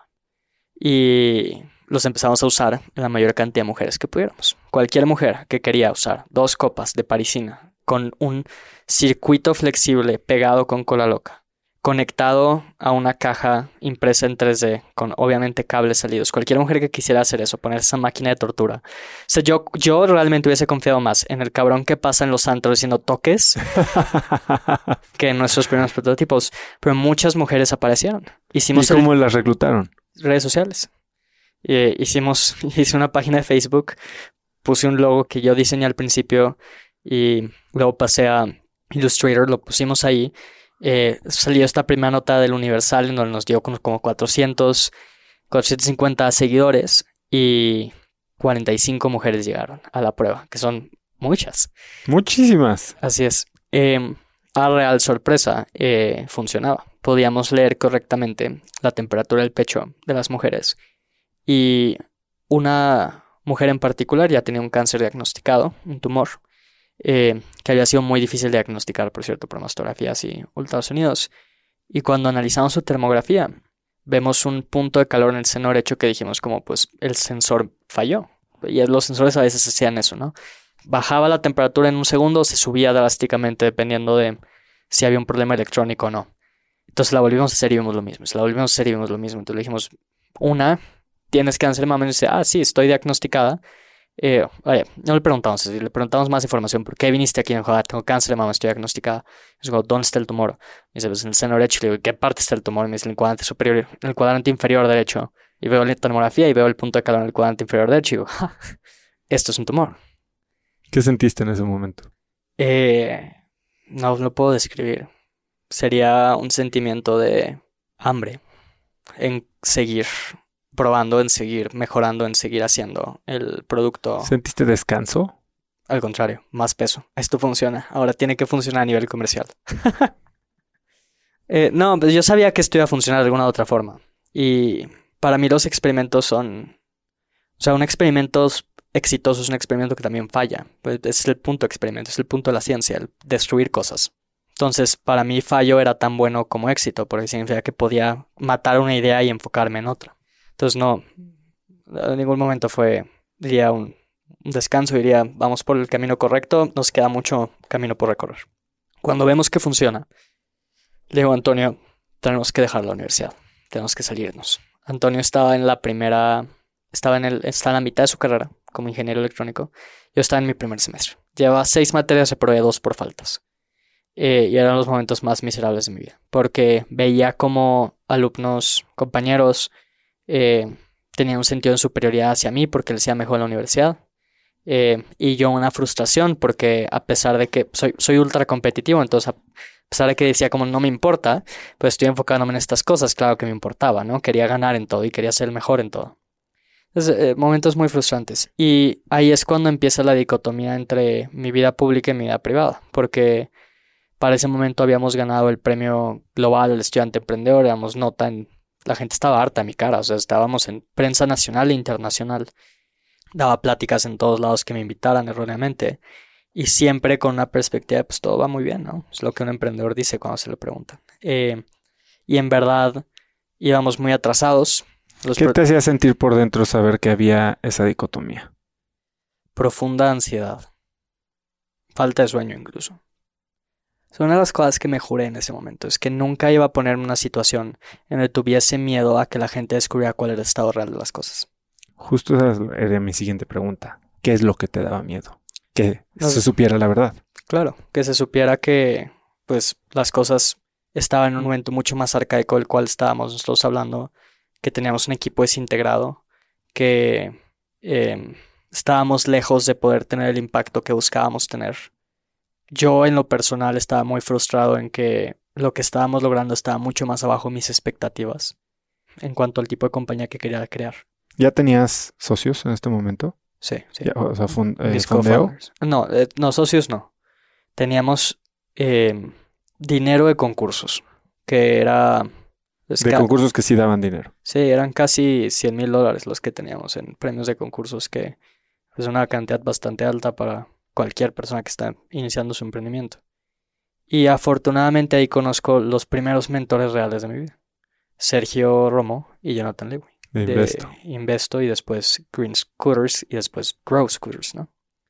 Y Sergio y Jonathan me salvaron en el sentido de, me dijeron, a ver, pendejo, tienes dos opciones. O te sientas en un salón de clases o salvavidas. O das conferencias o construyes una compañía. O eres el niño mediático que inventó algo y la gente olvida en dos años y nadie sabe dónde está. O haces un cambio verdadero en el mundo como el que quieres ver. Y nadie me lo había puesto así de binario. Mi mamá es más conservadora que yo, obviamente. Entonces he dicho como, aprovecha lo que tienes hoy porque no lo vas a tener mañana. Aprovecha las, la prensa, la atención, eh, tu universidad. Me están dando una beca completa de estudiar a la Universidad del Tecnológico de Monterrey. Entonces, eh, Sergio y Jonathan me lo ponen muy claro. Y en ese momento le digo a Antonio, hay que salirnos de la universidad. Am, pues ya estoy harto, decía. Estoy harto de vivir una doble vida, de no poder avanzar tan rápido como podemos, no estar enfocados. O sea, realmente estábamos a un ritmo de cansancio y agotamiento muy alto. Eh, teníamos la universidad y teníamos un emprendimiento que queríamos que avanzara muy rápido y teníamos toda esta vida pública, ¿no? Y me dice, va, mis papás no se van a enfadar y efectivamente sus papás son bastante liberales, dijeron, pues, creo que te habías tardado. Yo tomé la decisión de salirme de la universidad antes de decírselo a mi mamá. Eh, entonces yo ya sabía que yo no iba a volver a la universidad. Yo tenía la convicción absoluta el último día de clases, porque estuve hasta el último día de clases del semestre, que ese era mi último día de clases en mi vida. Eh, y Toño ya estaba listo para mudarse a Ciudad de México, pero le dijimos, le dije, tenemos que mudarnos a Ciudad de México, ahí es donde pasan las cosas, ahí es donde podemos obtener inversión. Y Toño me dice, eh, va, tenía su maleta y fue y consiguió, el apartamento y vamos a vivir juntos. Me dice, ¿cuándo llegas tú? Le pues yo creo que en unos días. Y pues tenía que decírselo a mi madre. Y pues francamente no era una conversación que yo quería tener, porque no iba a resultar en nada. Se iba a resultar en un enojo de su parte, frustración, lloro, y no había nada que yo podía hacer, pero ya la decisión estaba tomada. Entonces armé mi maleta, compré los vuelos, medianoche. Eh, tomé mi maleta y me fui a la casa. A los 17 años, eh, a la mitad de la noche, sin decirle a mi madre. Cuando mi madre preguntó dónde estaba, le dije que en Ciudad de México juntas. Seis días después, cuando no regresaba a la casa, me dijo, ¿cuándo vas a regresar? Le dije, no voy a regresar a Monterrey porque ahora vivo en Ciudad de México. Y me salí de la universidad y reprobé dos materias por faltas. y ahí fue cuando, pues mi madre explota, ¿no? Lentamente lo fue entendiendo. Le dije, a ver, dame seis meses. Si en seis meses tú no funciona, voy a regresar a la universidad. Y me dice, va, seis meses, pero solo seis meses. Entonces yo tenía seis meses para pasar de dos socios, los otros dos no se han salido de la universidad todavía, de dos socios, funding que se estaba acabando cada vez más y un prototipo muy malo a poder pagarme un sueldo y ser económicamente libre para yo poder tomar este tipo de decisiones. Y nada más haciendo reflexión en ese momento, creo que ese es probablemente el momento más importante de mi vida, cuando tomo la decisión de salirme de la universidad. Porque en retrospectiva es una decisión tan irracional. O sea, una decisión tan contracorriente. En, llama, dos maestrías, dos carreras, eh, una expectativa que yo tenía de ser un académico en algún momento, una beca del 100% al Tecnológico de Monterrey y decido simplemente, simplemente tomar el salto de fe y convicción absoluta en que yo iba a lograr cualquier cosa que me propusiera en seis meses. Y me convencí a mí mismo, me lancé al precipicio, dije full commitment, me fui a la Ciudad de México, me fui a vivir con Toño y empezamos a trabajar. Mis otros dos socios no se habían salido de la universidad, tenían miedo, pues no, o sea, esto no estaba suficiente sólido. Uno de Chiapas, había luchado muy duro para estar en el Tecnológico de Monterrey y el otro está en una universidad bastante buena en California porque, porque me voy a salir a jugar al emprendedor con estos niños. Um, levantamos un poco de funding, 300 mil dólares, eh, de ideas, ID345, de Antonio Rayo. Rayo y Sergio Rosengaus. En ese, hasta este día no sé por qué Tony invirtió en un niño de 16 años haciendo algo de cáncer de mama. O sea, no sé qué, Porque así es Tony. ajá, qué convicción, qué, qué vio, que dijo, va. Y decidió invertir y eso nos dio una buena cantidad de capital. Pero también nuestro negocio es very capital intensive, tienes que prototipar, ¿no? Y la prototipación y la, la compra de componentes no es, no es barata. ¿Cómo evaluabas una empresa que estaba en ese stage, en ese momento y que te van a meter 300 mil dólares que nunca has visto en tu vida? ¿no? Es muy fácil para alguien de tu edad eh, entregar las llaves del negocio en ese momento. Sí. Eh, ¿Alguien te ayudó? Sergio y Jonathan. Sergio y Jonathan me salvaron. Porque ellos, cuando metieron dinero, metieron 5 mil dólares y lo metieron en un cap de 500 mil. Dijo, 5 mil dólares no es nada. Me dijeron, me lo vas a agradecer después, pero ahorita no necesitas más dinero y no te van a quitar más equity. Entonces, cuando fue a dar una inversión con Tony Rayo, le dije a Sergio Jonathan, como esto, así se ven las cosas, y me dicen, ¿esos son los números? No te salgas de esos números Tú y si, presenta necesita- esto. y si necesitas ayuda, llámanos. Y Tony lo vio, lo vio bien y nos asociamos. Y Tony fue la primera inversionista más institucional en, en la compañía. Entonces llega un momento del año en el cual el dinero se está acabando. Y el progreso es bueno, pero todavía no es el breakthrough que buscábamos. Eh, renuncia a la primera empleada que contraté. Em, ¿Por qué?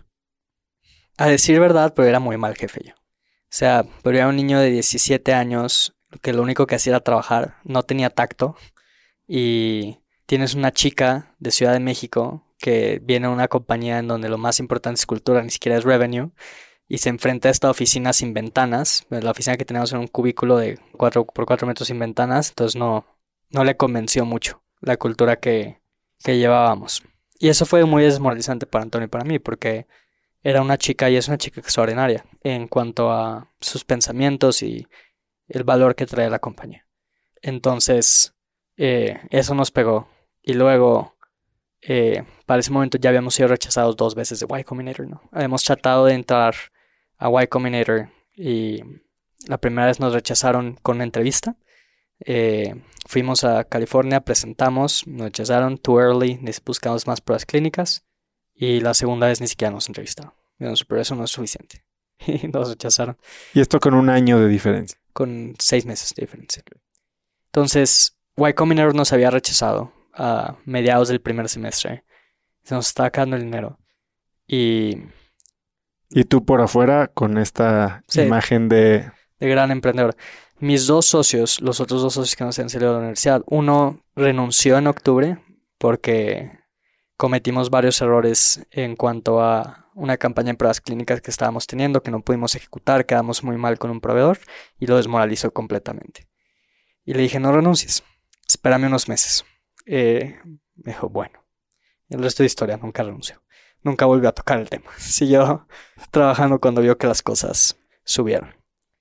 Uno había renunciado y el otro me dijo, a ver, o entramos a Y Combinator o yo voy a tomar este trabajo en Snapchat porque lo necesito. Eh, Entonces yo me había salido de la universidad. Estaba en Ciudad de México. Tenía 17, 18 años. Toño y yo estábamos cargando con todo el peso de la compañía. Nuestro primer empleado había renunciado. Se nos estaba acabando el funding. No estábamos haciendo el precio que buscábamos. YC nos había rechazado al principio. So I had one shot, en mi opinión, y era entrar a la siguiente batch de YC, cueste lo que cueste. Y la forma en la que entrábamos era pues hacer el mayor cantidad de progreso en el menor tiempo posible. Entonces fue un periodo de tiempo en donde ni Antonio ni yo dormimos más de cuatro horas al día por tres meses, sacando adelante la parte tecnológica, demostrando que funcionaba más pruebas clínicas, más investigación. Y en ningún momento fue cansancio, era más, más, más. No importa qué habíamos logrado, teníamos que lograr más. Nos invitan a Y Combinator, vamos a California y nos preparamos como por cuatro meses para esta, Entrevista. para esta entrevista. Yo me estaba preparando antes de que nos hubiesen dado una entrevista. O sea, yo decía, nos van a entrevistar y necesito empezar a prepararme. Entonces, cuando me bañaba, pensaba en preguntas, cuando estaba a punto de dormir, pensaba en preguntas, todo era cómo responder a estas preguntas. Mientras en el día tenía que ejecutar, porque eso es lo que Y Combinator busca, que ejecutes, que hagas progreso. Entonces, vamos allá, tenemos una primera entrevista y nos va muy bien, pero no nos queda nada. nos pasan a. nos, nos, pasan con otras personas que sabían más de biotech, de, de, de, life science. Y nos empiezan a destruir y destruir y atacar y atacar y atacar. Y Raimundo, la persona de inteligencia artificial, tiene una mente muy brillante. Por alrededor de 15 minutos empezó a tener una discusión de ecuaciones que estaban resolviendo él y uno de los YC partners en el aire, discutiendo sensibilidad y especificidad del producto. Yo nada más estaba viendo en ese momento de nuevo una experiencia muy extracorpórea diciendo esto de lo madre, voy a tener que regresar a la universidad. Salimos de la habitación convencidos de que estaban fuera. De que estábamos fuera. Y esto yo no lo recuerdo haber hecho, pero Raimundo dice que lo hice. Me quité la etiqueta que nos habían dado y la pegué en la mesa, como poniendo una estampa de quizá fallé hoy, pero voy a regresar algún día, ¿no? Y sale uno de los partners y dice, quiero hablar con todas las personas que mencionaron. Usuarios, clientes, médicos. Y le dije, ok. Uh, entonces, por las siguientes 12 horas enviamos contratos, enviamos uh, usuarios que llamaran a Diego Rey, el de Y Combinator, a testificar que esto sí funcionaba y que sí habíamos sido un valor para ellos, a clientes con los que habíamos hecho pruebas clínicas y tomamos un avión que ya estaba para aterrizar a, a Monterrey, todavía no tenemos una respuesta. 24 horas después, cuando normalmente Y Combinator te dice si entraste o no, 6 horas después. Entonces nosotros ya estábamos perdidos. Eh, aterrizamos y tenemos una llamada a número estadounidense. Pues no les digo a mis cofundadores porque, pues, quién sabe, quizás un spam call, ¿no? Entonces contesto y, vuelvo a llamar una vez que aterrizamos. Sigo Rey me dice, pues ya hablé con las personas que me contactaron, queremos invitarlos al batch. Eh, y lo habló como por 5 minutos de cosas operativas de Y Combinator, pero me valió madres. Yo nada más dejé el teléfono a un lado y empecé a saltar en el aeropuerto. y en ese momento me di cuenta que no necesitábamos volver a la universidad. Este, o sea, ya tenía una excusa. O sea, eh, igual no lo hacía, no, no, no tomaba muy a pecho el criticismo del mundo, pero igual cuando entramos a Y Combinator es como ya es un validador. ya, me justifican. Me justifico frente a mi madre el estar fuera de la universidad. Eh, y nos vamos a California a vivir los cuatro allá. Y en eso conocemos a Peter Thiel, el de PayPal. Y él nos contactó por uno de los alumnos de Y Combinator que eh, había eh, ahora trabajado en inversión y está viendo empresas principalmente de founders jóvenes. Y conocemos a Peter Thiel, le contamos un poco lo que estamos haciendo. Nos eh, comenta que su pareja en algún momento emprendió en algo muy similar a nuestro y que había fallado y que tenía la espina de que quería que esto sí funcionara y saliera al mundo. Entonces nos dijo, bueno, los invito a, a ser parte de nuestro, de mi Teal Fellowship, ¿no? Y es un programa en donde básicamente lo que hace es dar 100 mil dólares a jóvenes menos de 23 años para que salgan de la universidad. El presidente de Harvard dijo que era la peor iniciativa filantrópica del siglo. Sí, sí, sí. Entonces, eh, no solamente ya teníamos la validación de Y Combinator, no tenía que regresar a la universidad, sino que teníamos personalmente, no para la compañía, 100 mil dólares para ser económicamente financieros, sin sacar dinero de la compañía del funding para mantener nuestras vidas. Em, y eso fue básicamente todo. eso fue lo que... Y en este momento también el concepto eh, que llevan a Y Combinator era este dispositivo que la gente iba a tener en su casa, porque hoy, bueno, ahorita me vas a contar, Eva, se convirtió en... Yo digo que en México, para hacer que puedas vender un servilletero, tienes que terminar construyendo y poniendo un restaurante, ¿no? Eh, en Estados Unidos puedes hacer la patita del servilletero y encuentras un nicho suficientemente grande, pero aquí tienes que construir todo el ecosistema y parece que es lo que han hecho en EVA. Salen de Y Combinator y entonces sí, ahí sí eres el arroz de todos los moles, eh, todo mundo quiere invertir en ustedes, levantan una ronda grande de inversión con A-List Investors. Cuéntame esa experiencia, eh, Demo Day, platícame un poquito. Bueno, aquí es otra vez Sergio y Jonathan al rescate, porque Sergio y Jonathan siempre empujaron a que entráramos a Y Combinator. Yo había leído mucho de Paul Graham, el fundador de Y Combinator, y era un fanático de sus, de sus ensayos, pero no había pensado en aplicar. Y ellos decían, ¿cómo aplica? Es lo mejor que puedes hacer. Y Sergio y Jonathan, ya cuando nosotros hayamos entrado, nos dicen, les tenemos una sorpresa como, ¿cuál? Me dice, vean, entren a Bookface, que es la plataforma Y Combinator, y busquen a la gente más guapa que encuentren. Y yo como, pues me encontré a mí. ¿A quién más estás buscando? me busco bien y veo sus caras. Yo como, ustedes acaban de levantar un nuevo fondo de inversión. ¿Qué están haciendo ahí? ¿Se echaron a Y Combinator con su fondo? No, decidimos cerrar el fondo y crear una compañía de scooters. Y vamos a estar en Y Combinator. Y nosotros como, mierda. este... Y ahí fue cuando volví a subir mi barra de, ok, tengo que, tengo que aspirar a cosas más altas, ¿no? Y ellos estuvieron en el batch. Y sin embargo, estuvieron mucho en, en México, no estuvieron en California. Y para ya al final, les empezamos a contar de cómo íbamos en fundraising y no íbamos bien. O sea, no, no teníamos muchos leads. Hemos ido por 20 nos de inversionistas también bastante buenos. Y así como, Julián, vas a valer madres. O sea, tienes que dejar de hacer todo lo que estás haciendo, delegarlo y concentrarte completamente Antes de llegar a Demo Day, ¿cuál fue el progreso en los tres meses de YC? Bueno, es probablemente los tres meses de más progreso en nuestra historia. Pasamos de un prototipo arcaico, como el que ya te había comentado, a un prototipo que se usó en más de 2.000 pacientes en pruebas clínicas en el IMSS y demostró en lo que ahora son publicaciones a nivel internacional que nuestra tecnología era mejor que la autoexploración para detectar cáncer y la exploración física para detectar cáncer, em, que es una primera buena meta de lograr. Entonces pasamos de nada o un concept, un MVP, a un producto que se probó en pruebas clínicas y demostró que funcionó. Y en un periodo de tres meses, cuando antes eso creíamos que no lo podíamos lograr en un año, un año y medio. Entonces, en el batch comienzo a pichar inversionistas y básicamente todos nos dicen, pues, a ver, tienes riesgos regulatorios, tienes riesgos de hardware, tienes riesgos de inteligencia artificial y eres un niño de 20 años. ¿Por qué voy a invertir en ti? Ah, eh, como, porque tengo convicción absoluta en que voy a tener éxito. Y dicen, como, pues no, eso no. No, es suficiente. No es suficiente. y, y, yo ya estaba muy frustrado. Era la primera vez en mi vida en donde me dio un golpe real de, de realidad. A veces la gente que dice que la, que la, tuve muy fácil. No creo que la tuve muy fácil, pero la, la, fui muy afortunado en muchas cosas. Entonces, en un periodo muy rápido de tiempo, tuvimos fama, tuvimos capital. Vale, las cosas se dieron. A pesar de todo, se dieron. Vamos a Y conocíamos a Peter Thiel y nos fundió nuestra falta de educación. Eh, y por primera vez la gente decía como, no, no voy a invertir en ti. Uno tras otro, tras otro, tras otro.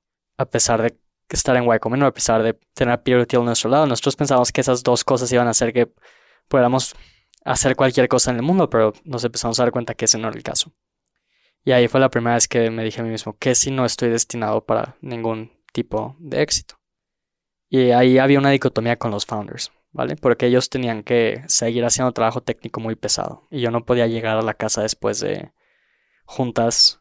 Sin nada. No, no sin nada, con moral baja. Porque si ellos tenían mala moral, no íbamos a llegar a las metas que dependían para Demo Day. Porque esto es prácticamente a la mitad de YC, un poco al final. Entonces teníamos que poner buena cara y teníamos que... Tenía yo que tener un optimismo contagioso a mis founders, mis co-founders. Hasta que un grupo de británicos excéntricos llamado Hummingbird, que es un fondo de inversión en Europa, británicos y belgas, dijeron como nuestra columna de nos está completamente llena, de por qué no invertir en ustedes. Pero creemos que no importa en qué invertamos hoy, es decir, en lo que sea Eva hoy, eventualmente van a van a llegar a lo que los va a llegar, a lo que los va a llevar al éxito, en el cual sí buscamos invertir. Y creemos que esta idea tiene mucho potencial y es una idea que, si sí funciona, cambia el mundo, ¿no? Entonces, aquí hay 1.5 millones de dólares. y yo no lo podía creer porque era el fondo en el que eh, tenía el último en mi lista de posibilidades de invertir. Eh, antes estaban todas las que nos habían dicho que no. Ellos ni siquiera les habíamos contestado algunos correos que nos habían enviado. Dijeron que sí.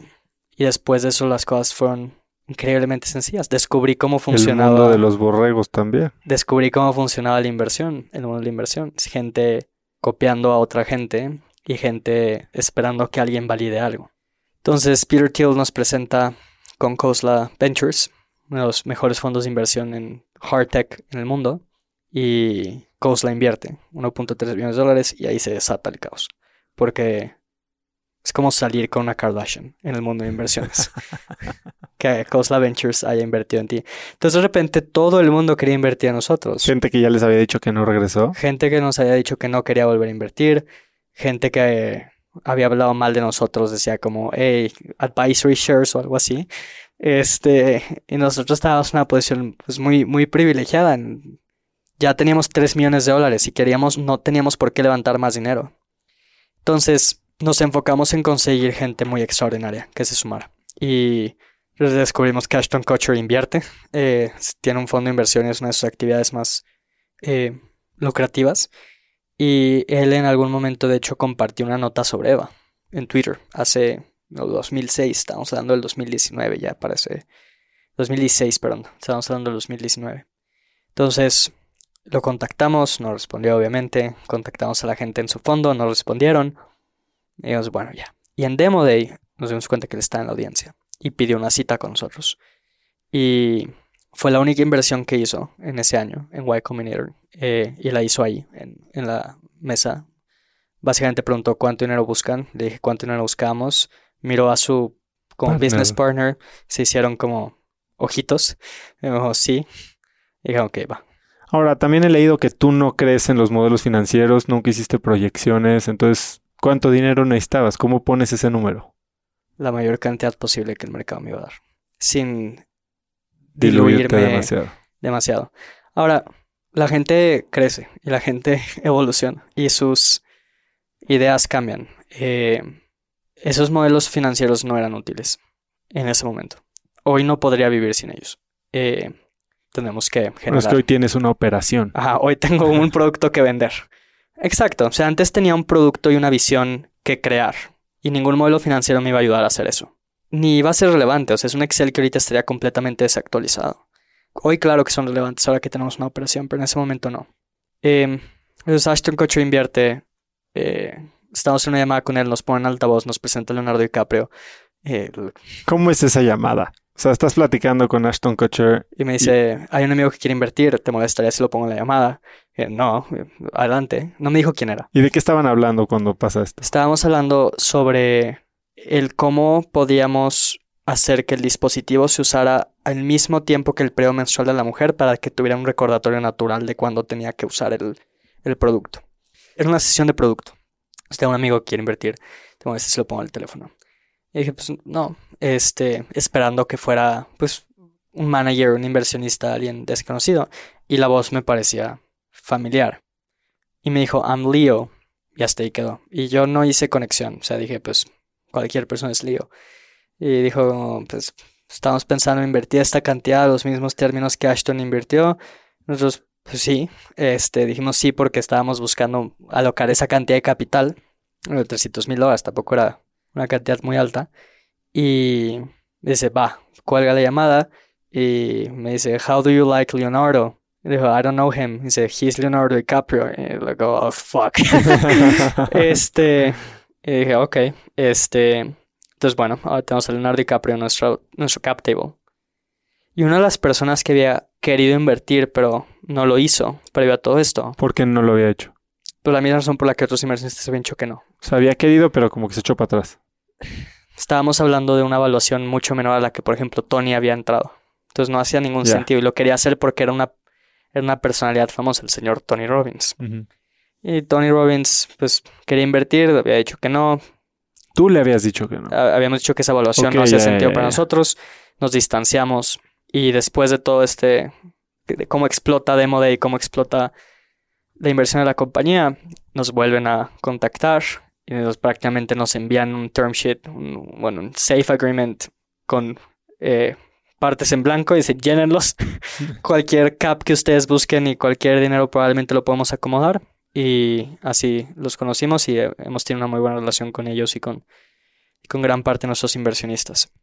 Y nos regresamos a México. Oye, y haciendo un paréntesis, me interesa mucho, una vez que invierte alguien eh, como Tony Robbins, Leo DiCaprio, o sea, tal vez con Leo DiCaprio y Ashton Kutcher, no, no sé si la relación sea tan cercana, pero con Tony Robbins, por ejemplo, sí he visto que has compartido varias experiencias con él. Él tiene mucha fama de compartir o hacer talleres con emprendedores, no sé si necesariamente con los que él invierte. Sí. Eh, él es una máquina, de, él todo el día está vendiendo algo, ¿no? Desde la gorra que trae puesta, pero... Sí, exacto. Platícame un poco cuál es tu experiencia.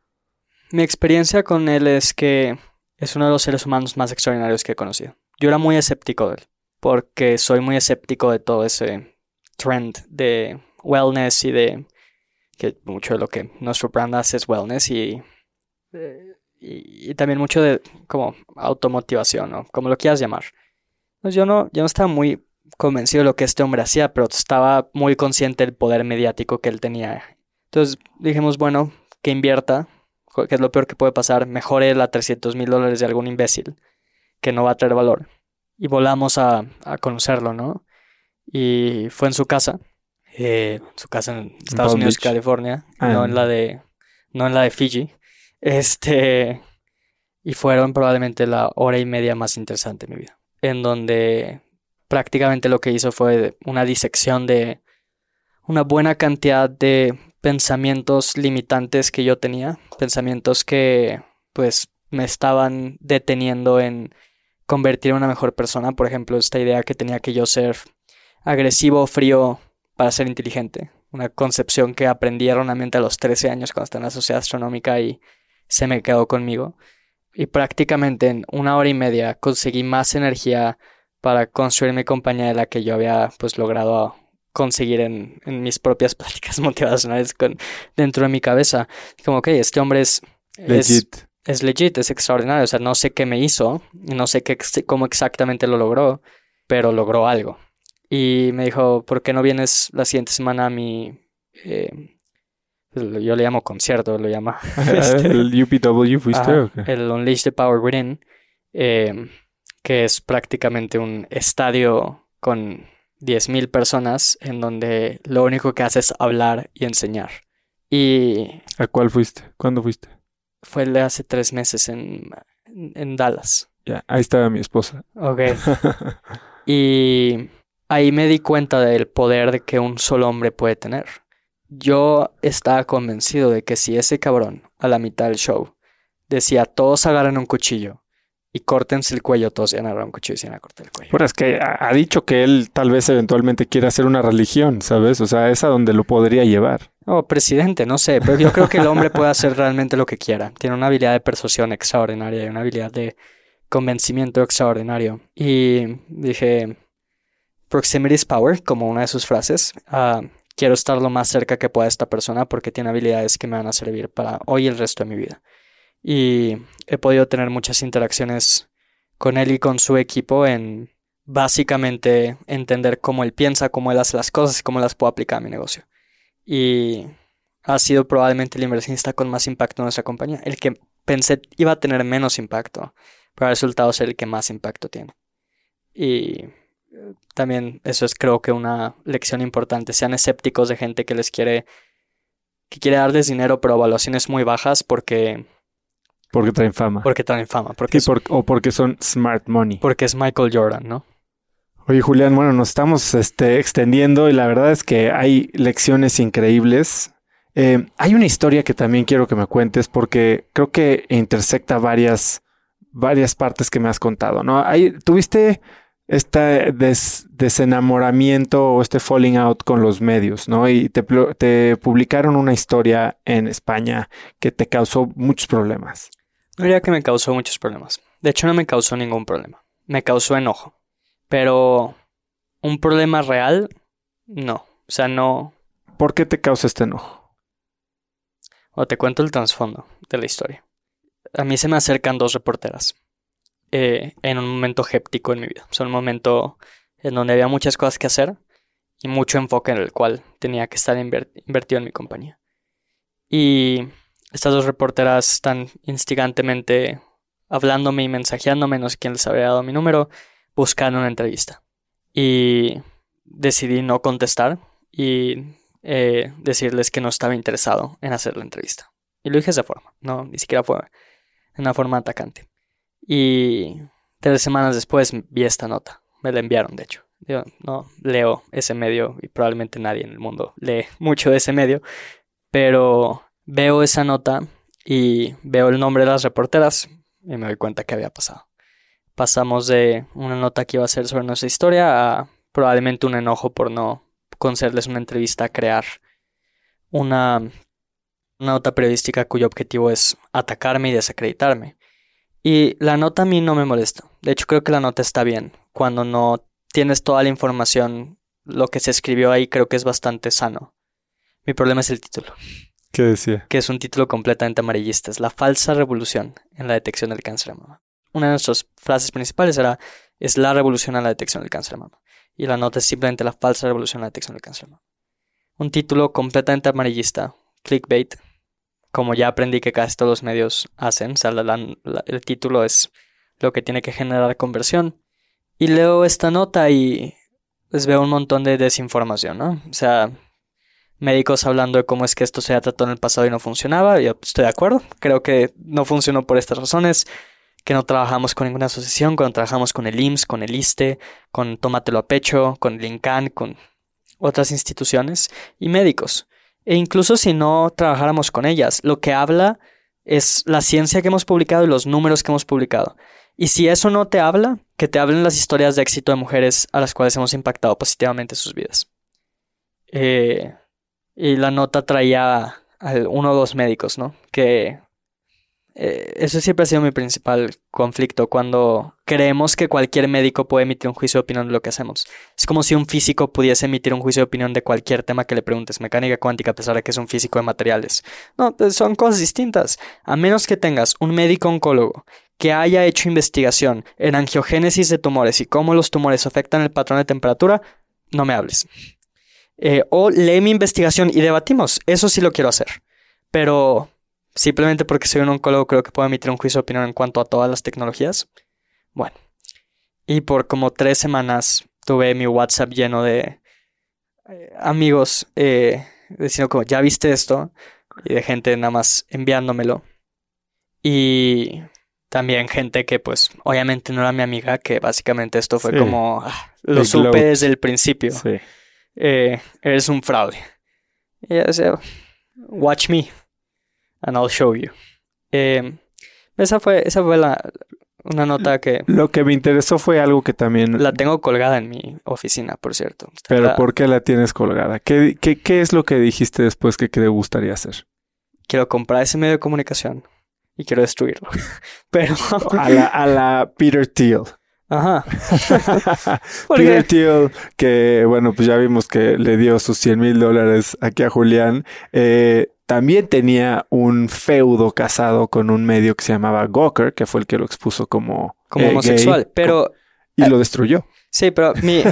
Entonces hay, hay que saber el trasfondo. Gawker era una arma política... Me queda claro. Ok, vale. Me queda, o sea, no estoy defendiendo a Gawker, pero se me hizo muy curiosa tu posición, sobre todo conociendo tu relación y no con había, Peter Thiel. no había hecho yo la relación, pero sí me gusta. Pero Peter Thiel no la compró, ¿verdad? Nada más la hundió Nada con más la demandas. hundió usando Pues, a Hulk Hogan. Es un, es un medio en decadencia y creo que las reporteras hicieron un trabajo decente con la información que tenían.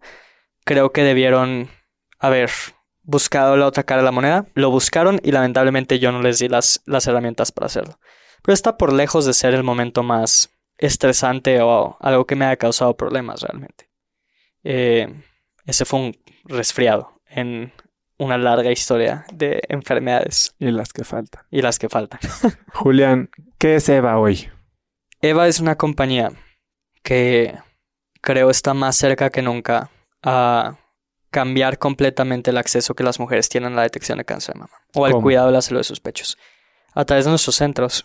Hoy en día es tan fácil ir a un centro comercial como hacerte un estudio de la salud de tus pechos. Tenemos nuestros centros que son Eva Clinic, son cuartos o cubos de 3 por 4 metros de vidrio templado rosado que están en medio de centros comerciales. Son de- islas. son islas. Donde solamente hay una habitación. Es una habitación completamente privada. No va a haber nadie contigo. Entras, tienes 15 minutos dentro, completamente guiado por vos. Eh, se te hace tu estudio de la salud de tus pechos. Sales y en menos de 18 horas tienes tus estudios en tu, tienes tus resultados en tu Es algo completamente autónomo. Completamente no hay autónomo. un encargado del... Hay es una como- persona afuera. Podría ser como una de estas básculas que llegas en el centro comercial, metes tus 10 pesos y...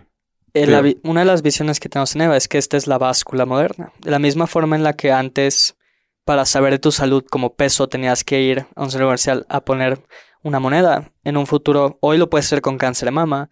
En un futuro, Eva Clinic va a hacer, o Eva Center va a hacer N cantidad de estudios. Que te van a dar información accionable sobre tu salud, información con la cual puedes tomar decisiones y puedes saber cuál es el estado real. Em, entonces hoy en día tenemos tres Eva Centers en Monterrey y en Puebla y nuestra siguiente meta es Ciudad de México. Eh, abrimos Ciudad de México en diciembre de este año, unos días. Ah, y después de eso es no ver hacia atrás. Estamos por entrar en una etapa de lo que esperamos sea hipercrecimiento, donde vamos a tener 12 clínicas nuevas de aquí a abril del siguiente año y una en California, en Santa Mónica, en Los Ángeles, ahora que tenemos nuestra aprobación de la FDA. Entonces, eh, probablemente la mayoría de la gente que nos escucha conoce mi historia, pero nunca ha visto un Eva Center. Le prometo a cualquier persona que me esté escuchando que para abril del siguiente año van a reconocer y van a ver esos cubos y van a decir como, ah, ok, eso se va. Y probablemente los van a usar. ¿Cuánto cuesta un examen? 400 pesos. Para que te des una idea, una mastografía cuesta 1500 pesos. Reemplazamos la mastografía, pero eh, la complementamos al dar información que la mastografía no puede dar. Y el precio son solo 400 pesos. ¿Y cuál es el caso de uso? Eh, por ejemplo, yo soy una mujer.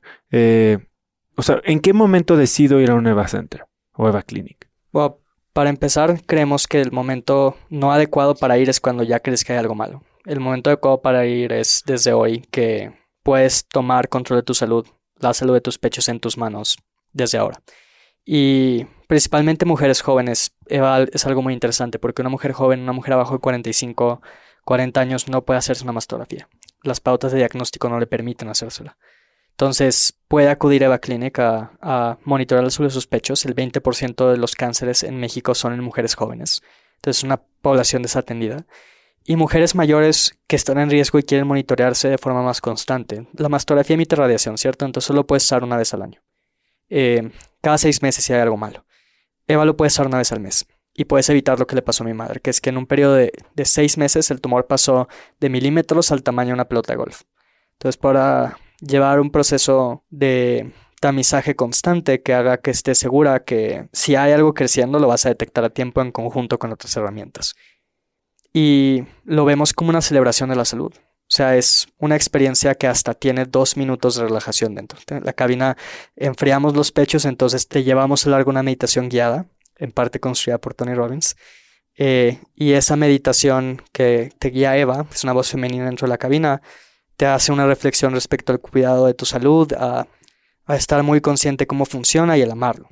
Entonces, yo nunca he visto a una usuaria que entre a la cabina más frustrada de lo que entró. Siempre vemos mujeres con días hépticos, días complicados que entran frustradas y salen como gracias, gracias chicos.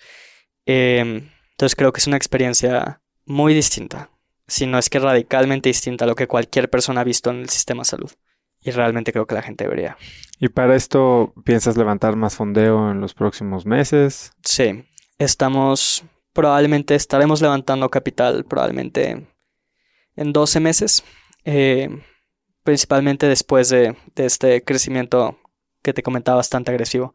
Si las cosas van tan bien como esperamos, que ese va a ser el caso, eh, quizá adelantemos ese funding para pues, asegurarnos de que todo América esté tapizado con nuestra tecnología. ¿Hay algo a lo que le dijiste que no en un momento y fue muy difícil, pero ahora que volteas y en retrospectiva fue una gran decisión o te trajo un, beneficio muy grande? Hmm. Es la única pregunta que va a tener que pensar el día de hoy. Este. que le dije que no y después. Algo que te haya costado trabajo rechazar en ese momento. Bueno. Eh, no, tengo remordimiento hoy en día, pero si supieras la cantidad de viajes todos pagados, los cuales me gustaría hacer, eh, que nos ofrecen eh, pues son complicados de decirles que no. O sea, es como un viaje a Italia con más emprendedores, y con dos semanas todo pagado, un país que no conozco. Probablemente es una muy buena experiencia, pero son dos semanas que no voy a recobrar. Eh, y dos semanas que mi compañía necesita de mi completo enfoque. Entonces, ese tipo de cosas todavía, ese tipo de cosas que parecen prestigiosas o que te hacen creer que elevan como el prestigio de tu vida, eh, todavía tengo un poco de, como gravedad hacia ellas, pero después escucho la voz de Paul Graham en mi cabeza y la voz de Sergio Romo y Jonathan Lewy, como... eh, todas esas cosas preciosas como premios, eh, juntas con políticos, cenas de gala para cosas como esas, viajes. Eh, muchas de ellas ya me es muy grato el decir que no, pero hay otras en las que sí veo a mi madre diciéndome que debería tomarlas y debería hacerlas, pero también veo los, los beneficios de no hacerlas. ¿Qué puedes hacer hoy que no podías hacer hace 12 meses? Te puedo decir algo que sé hoy que no sabía hace 12 meses. Y es qué querían mis empleados. Eh, que, qué tipo de empleado era el que buscaba, qué tipo de colaborador era el que buscaba. Y eso es algo que lo aprendí a la mala a lo largo de una serie de despidos fuertes que tuvimos en el último año, que pues me han llevado a entender muy bien qué es el tipo de persona que creo merece estar en EVA y el tipo de persona a la cual quiero yo invertir la mayor cantidad de tiempo posible en, en ayudarla a cumplir sus metas y por las metas de la compañía. Pero creo que es una pregunta no adecuada para alguien como yo, porque tengo una vida muy corta, a 20 años. Cada año, especialmente a partir de los 15 años, es lo que yo creería puede ser una década para una persona en una vida normal. O sea, en este año, como recuento, empezamos el año con un equipo de hardware que secuestró el desarrollo a menos que les diéramos mayor dinero a días de empezar una prueba clínica. Afortunadamente pasamos eso. ¿Cómo, cómo lidiaste con esa situación? No negocié con terroristas. y Toño y yo regresamos a lo que sabíamos hacer bien, que era encerrarnos y desarrollar. Y los en un periodo dijimos no vamos a negociar esto. Salieron de la compañía estas personas que se amotinaron y Toño y yo reempezamos desde cero y llegamos al deadline que tenemos de la prueba clínica sin ningún problema. Y bueno, esa fue una buena actividad de construcción de, de ego. Pues decimos, ok, ya demostramos que nadie puede venir a amotinarse y va a poder chantajearnos de esta forma. Luego tuvimos un cambio de tecnología drástico, que fue el brasier a lo que hoy es Eva Center, que es un método de contacto que tenías que usar por cinco minutos. Este brasier era un método que prácticamente no te toca y por medio de un análisis infrarrojo y tridimensional, hace un escaneo de la temperatura de tu pecho. Entonces, estábamos ya listos para comenzar a vender el bra. Estábamos en la versión beta comercial y decidimos matar la idea. ¿Por qué? Porque había una mejor forma de hacer las cosas. Y estamos comprometidos a la mejor forma de hacer las cosas, no comprometidos a una idea que tuvimos hace tres años. Ese es el mantra de nuestra compañía y es la razón por la que inicié Eva. Dije, tiene que haber una mejor forma de detectar el cáncer de mama. No puede ser que esto le haya pasado a mi madre y tuvimos que ser fieles a, ese compromiso que hicimos al inicio de la empresa y dijimos, si otra empresa hace lo que acabamos de descubrir, nos va a matar, entonces más vale nosotros matarnos a nosotros mismos primero. Entonces tuvimos un pivot grande. Eh, tuve conflictos grandes regulatorios, en donde en un momento pensamos que México no iba a ser factible la operación, simplemente por la ineficiencia del sistema. Eh, y en ese momento tuve que dejar ir a 40% de mis colaboradores y gente que yo había traído a Puebla, que yo había elegido cuidadosamente, que tenían altas expectativas del proyecto y simplemente tuve que... ¿Por flujo? ¿Por...? Porque no íbamos a poder cumplir nuestras metas. Y pues recientemente estamos en una reconstrucción, pero el resto de las personas que se quedaron obviamente sufrieron una desmotivación. Tuve la tarea de luchar contra este problema regulatorio que cerró nuestras operaciones, que parecía que íbamos a perder toda la atracción que tenemos en México para los siguientes dos años. Uh, esos sí fueron los momentos más complicados de mi vida, sin dormir. Eh, ¿Cómo lo enfrentaste? ¿Cómo, cómo mantuviste tu, tu propia motivación? La verdad es que había momentos en donde no lo logré, porque todo lo que yo había construido y toda la imagen que yo tenía de mí mismo y de lo que habíamos logrado se desvaneció un día para otro por los deseos de un grupo de hombres en una silla de poder. Eh, y fue la primera vez en la que tuve un sentimiento de vulnerabilidad realmente profundo. De, empecé a descubrir lo que un ataque de pánico se podría ver. Eh, no podía dormir porque mis sueños tenían que ver con el problema y si me despertaba un segundo en el día, un segundo en la noche, mi corazón empezaba a latir muy muy rápido por todos los miedos que tenía, que me tenía que levantar y empezar a trabajar, ya no podía hacer nada más. Lo sobrevivía a través de perspectiva, la verdad. Eh, soy un gran fanático de Winston Churchill y el pensar en el peso que él tuvo en algún momento y las consecuencias de sus acciones me hicieron darme cuenta que lo que estábamos atravesando no era el fin del mundo. Eh, también estabas con el Steve Jobs al final. Hay un hay una portada de una revista que me gusta mucho, que tengo marcada. Es una revista de Fortune que dice The Fall of Steve Jobs cuando lo sacaron de, de, de Apple y dice como the, the Rise and Meteoric Fall of an American Entrepreneur, ¿no? Y tengo otra portada enmarcada que dice em, The Greatest Entrepreneur of the Century, Fortune Magazine también. Entonces, el, el, poner en perspectiva mis problemas en comparación con la de estos personajes fue, fue clave. Y una novia que proveyó la cantidad necesaria de abrazos para que yo no tuviese un colapso eh, psicológico. y en algún momento, simplemente, y creo que esta ha sido la transformación más grande en los últimos años de mi vida, se me, no sé, yo me, me poseyó el espíritu del verdadero Julián, el Julián que quizá estuvo guardado en un cajón por algún tiempo y dije, eh, no me voy a ir sin luchar. Y al final del día esto simplemente nos va a hacer más fuerte. Tomé la decisión de dejar ir a otra gran cantidad del equipo que sabía que no eran las decisiones correctas de mantener. Eh, reagrupé a mis cofundadores, reagrupé a mi equipo clave este, luchamos con todo lo que teníamos contra estos problemas de regulación, lo superamos y hoy estamos otra vez operando. Eh, y cerca de pues, expandir a todo México, decidir salir de Puebla, irme a Ciudad de México y empezar a reclutar nuevo todo mi equipo. Entonces, o sea, quizá a lo largo de este podcast, después especialmente de la historia de Y Comer 6 millones de dólares, todos dijeron como, ah, ok, fue una historia en donde... Ya, ahí... Ajá, ahí quedó, o sea, ahí fue el, fue la máxima, ya chingó, ¿no? Pero desde estos momentos llevo los últimos cuatro meses de mi vida han sido los cuatro meses más complicados. Y hoy en día seguimos con gran frustración, con problemas muy grandes, con eh, prácticamente la tarea de reconstruir toda la compañía y no podré estar más contento porque creo que tengo la oportunidad de volver a empezar ahora con un producto y ahora con un equipo mucho más eh, experimentado en los retos que se van a venir.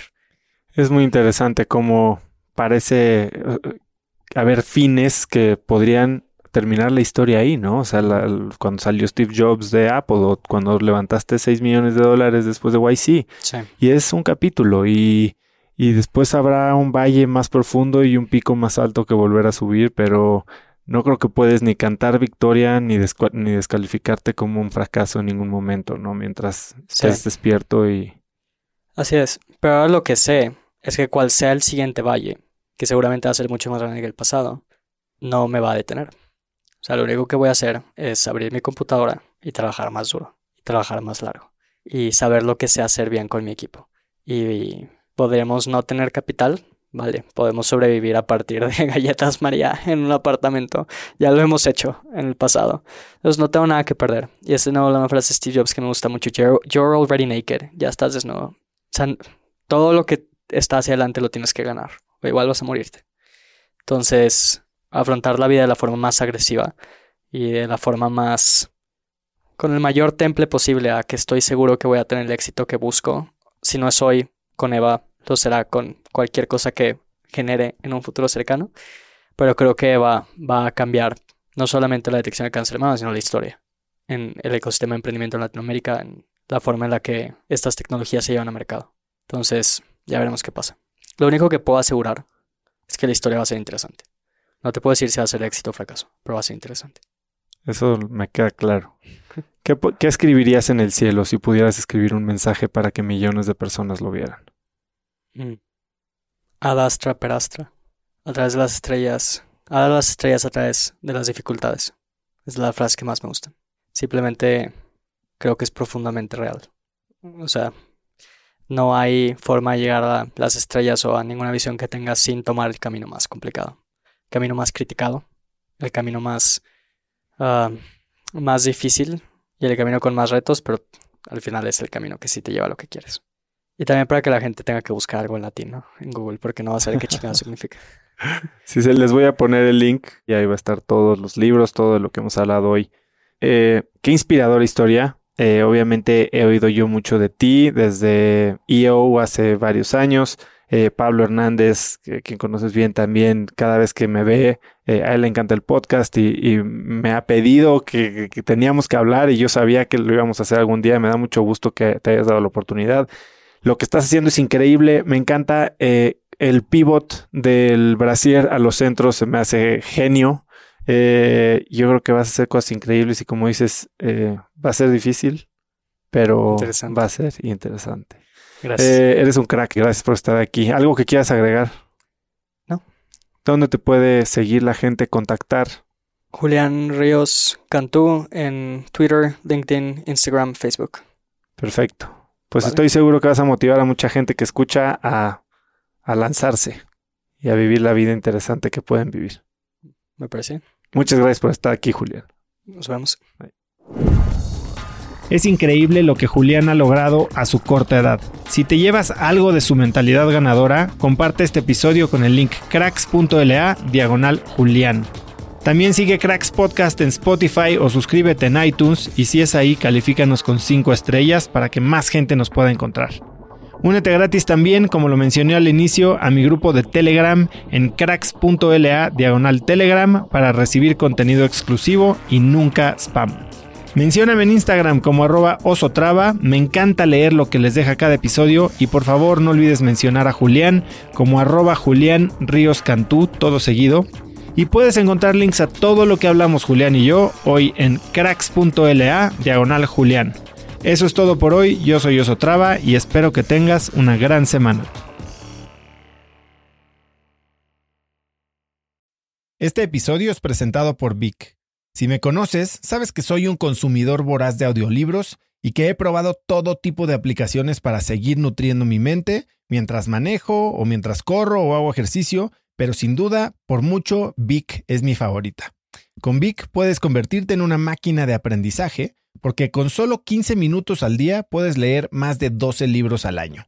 En Vic tienen más de 250 mil títulos y puedes escuchar resúmenes de bestsellers en menos de 15 minutos o libros completos, incluido mi libro Haz lo que importa, así como mis Vic originales como Cómo combatir el síndrome del impostor. Vic, por ser escucha de cracks, te regala 7 días de prueba y después contenido ilimitado por solo 167 pesos al mes en un pago anual de 1.999 pesos al suscribirte a Vic. Simplemente ve a cracks.la diagonal Vic. Vic se escribe B alta E E K. Una vez más, es cracks.la diagonal Vic. Este episodio es presentado por Hospital Ángeles Health System. Cada invitado con el que platico en el podcast me abre los ojos a nuevas tecnologías que están impactando de forma positiva la manera en que todos nosotros vivimos. Una de las áreas en las que el avance tecnológico está generando más impacto es en el área de la salud, especialmente con los avances en cirugía robótica que permiten intervenciones con menos sangrado, menos dolor, cicatrices más pequeñas y una recuperación mucho más rápida. Hospital Ángeles Health System tiene el programa de cirugía robótica más robusto en el privado en México. Cuenta con 13 robots Da Vinci, el más avanzado y versátil del mundo, y con el mayor número de médicos certificados en cirugía robótica, con la cantidad de horas necesarias para poder operar, ya que tiene el único centro de capacitación de cirugía robótica en todo el país. Este es el futuro de la cirugía. Si quieres conocer más sobre el programa de cirugía robótica de Hospital Ángeles Health System y ver el directorio de doctores, visita cracks.la diagonal ángeles. Una vez más, es cracks.la diagonal ángeles. Consulta a tu médico.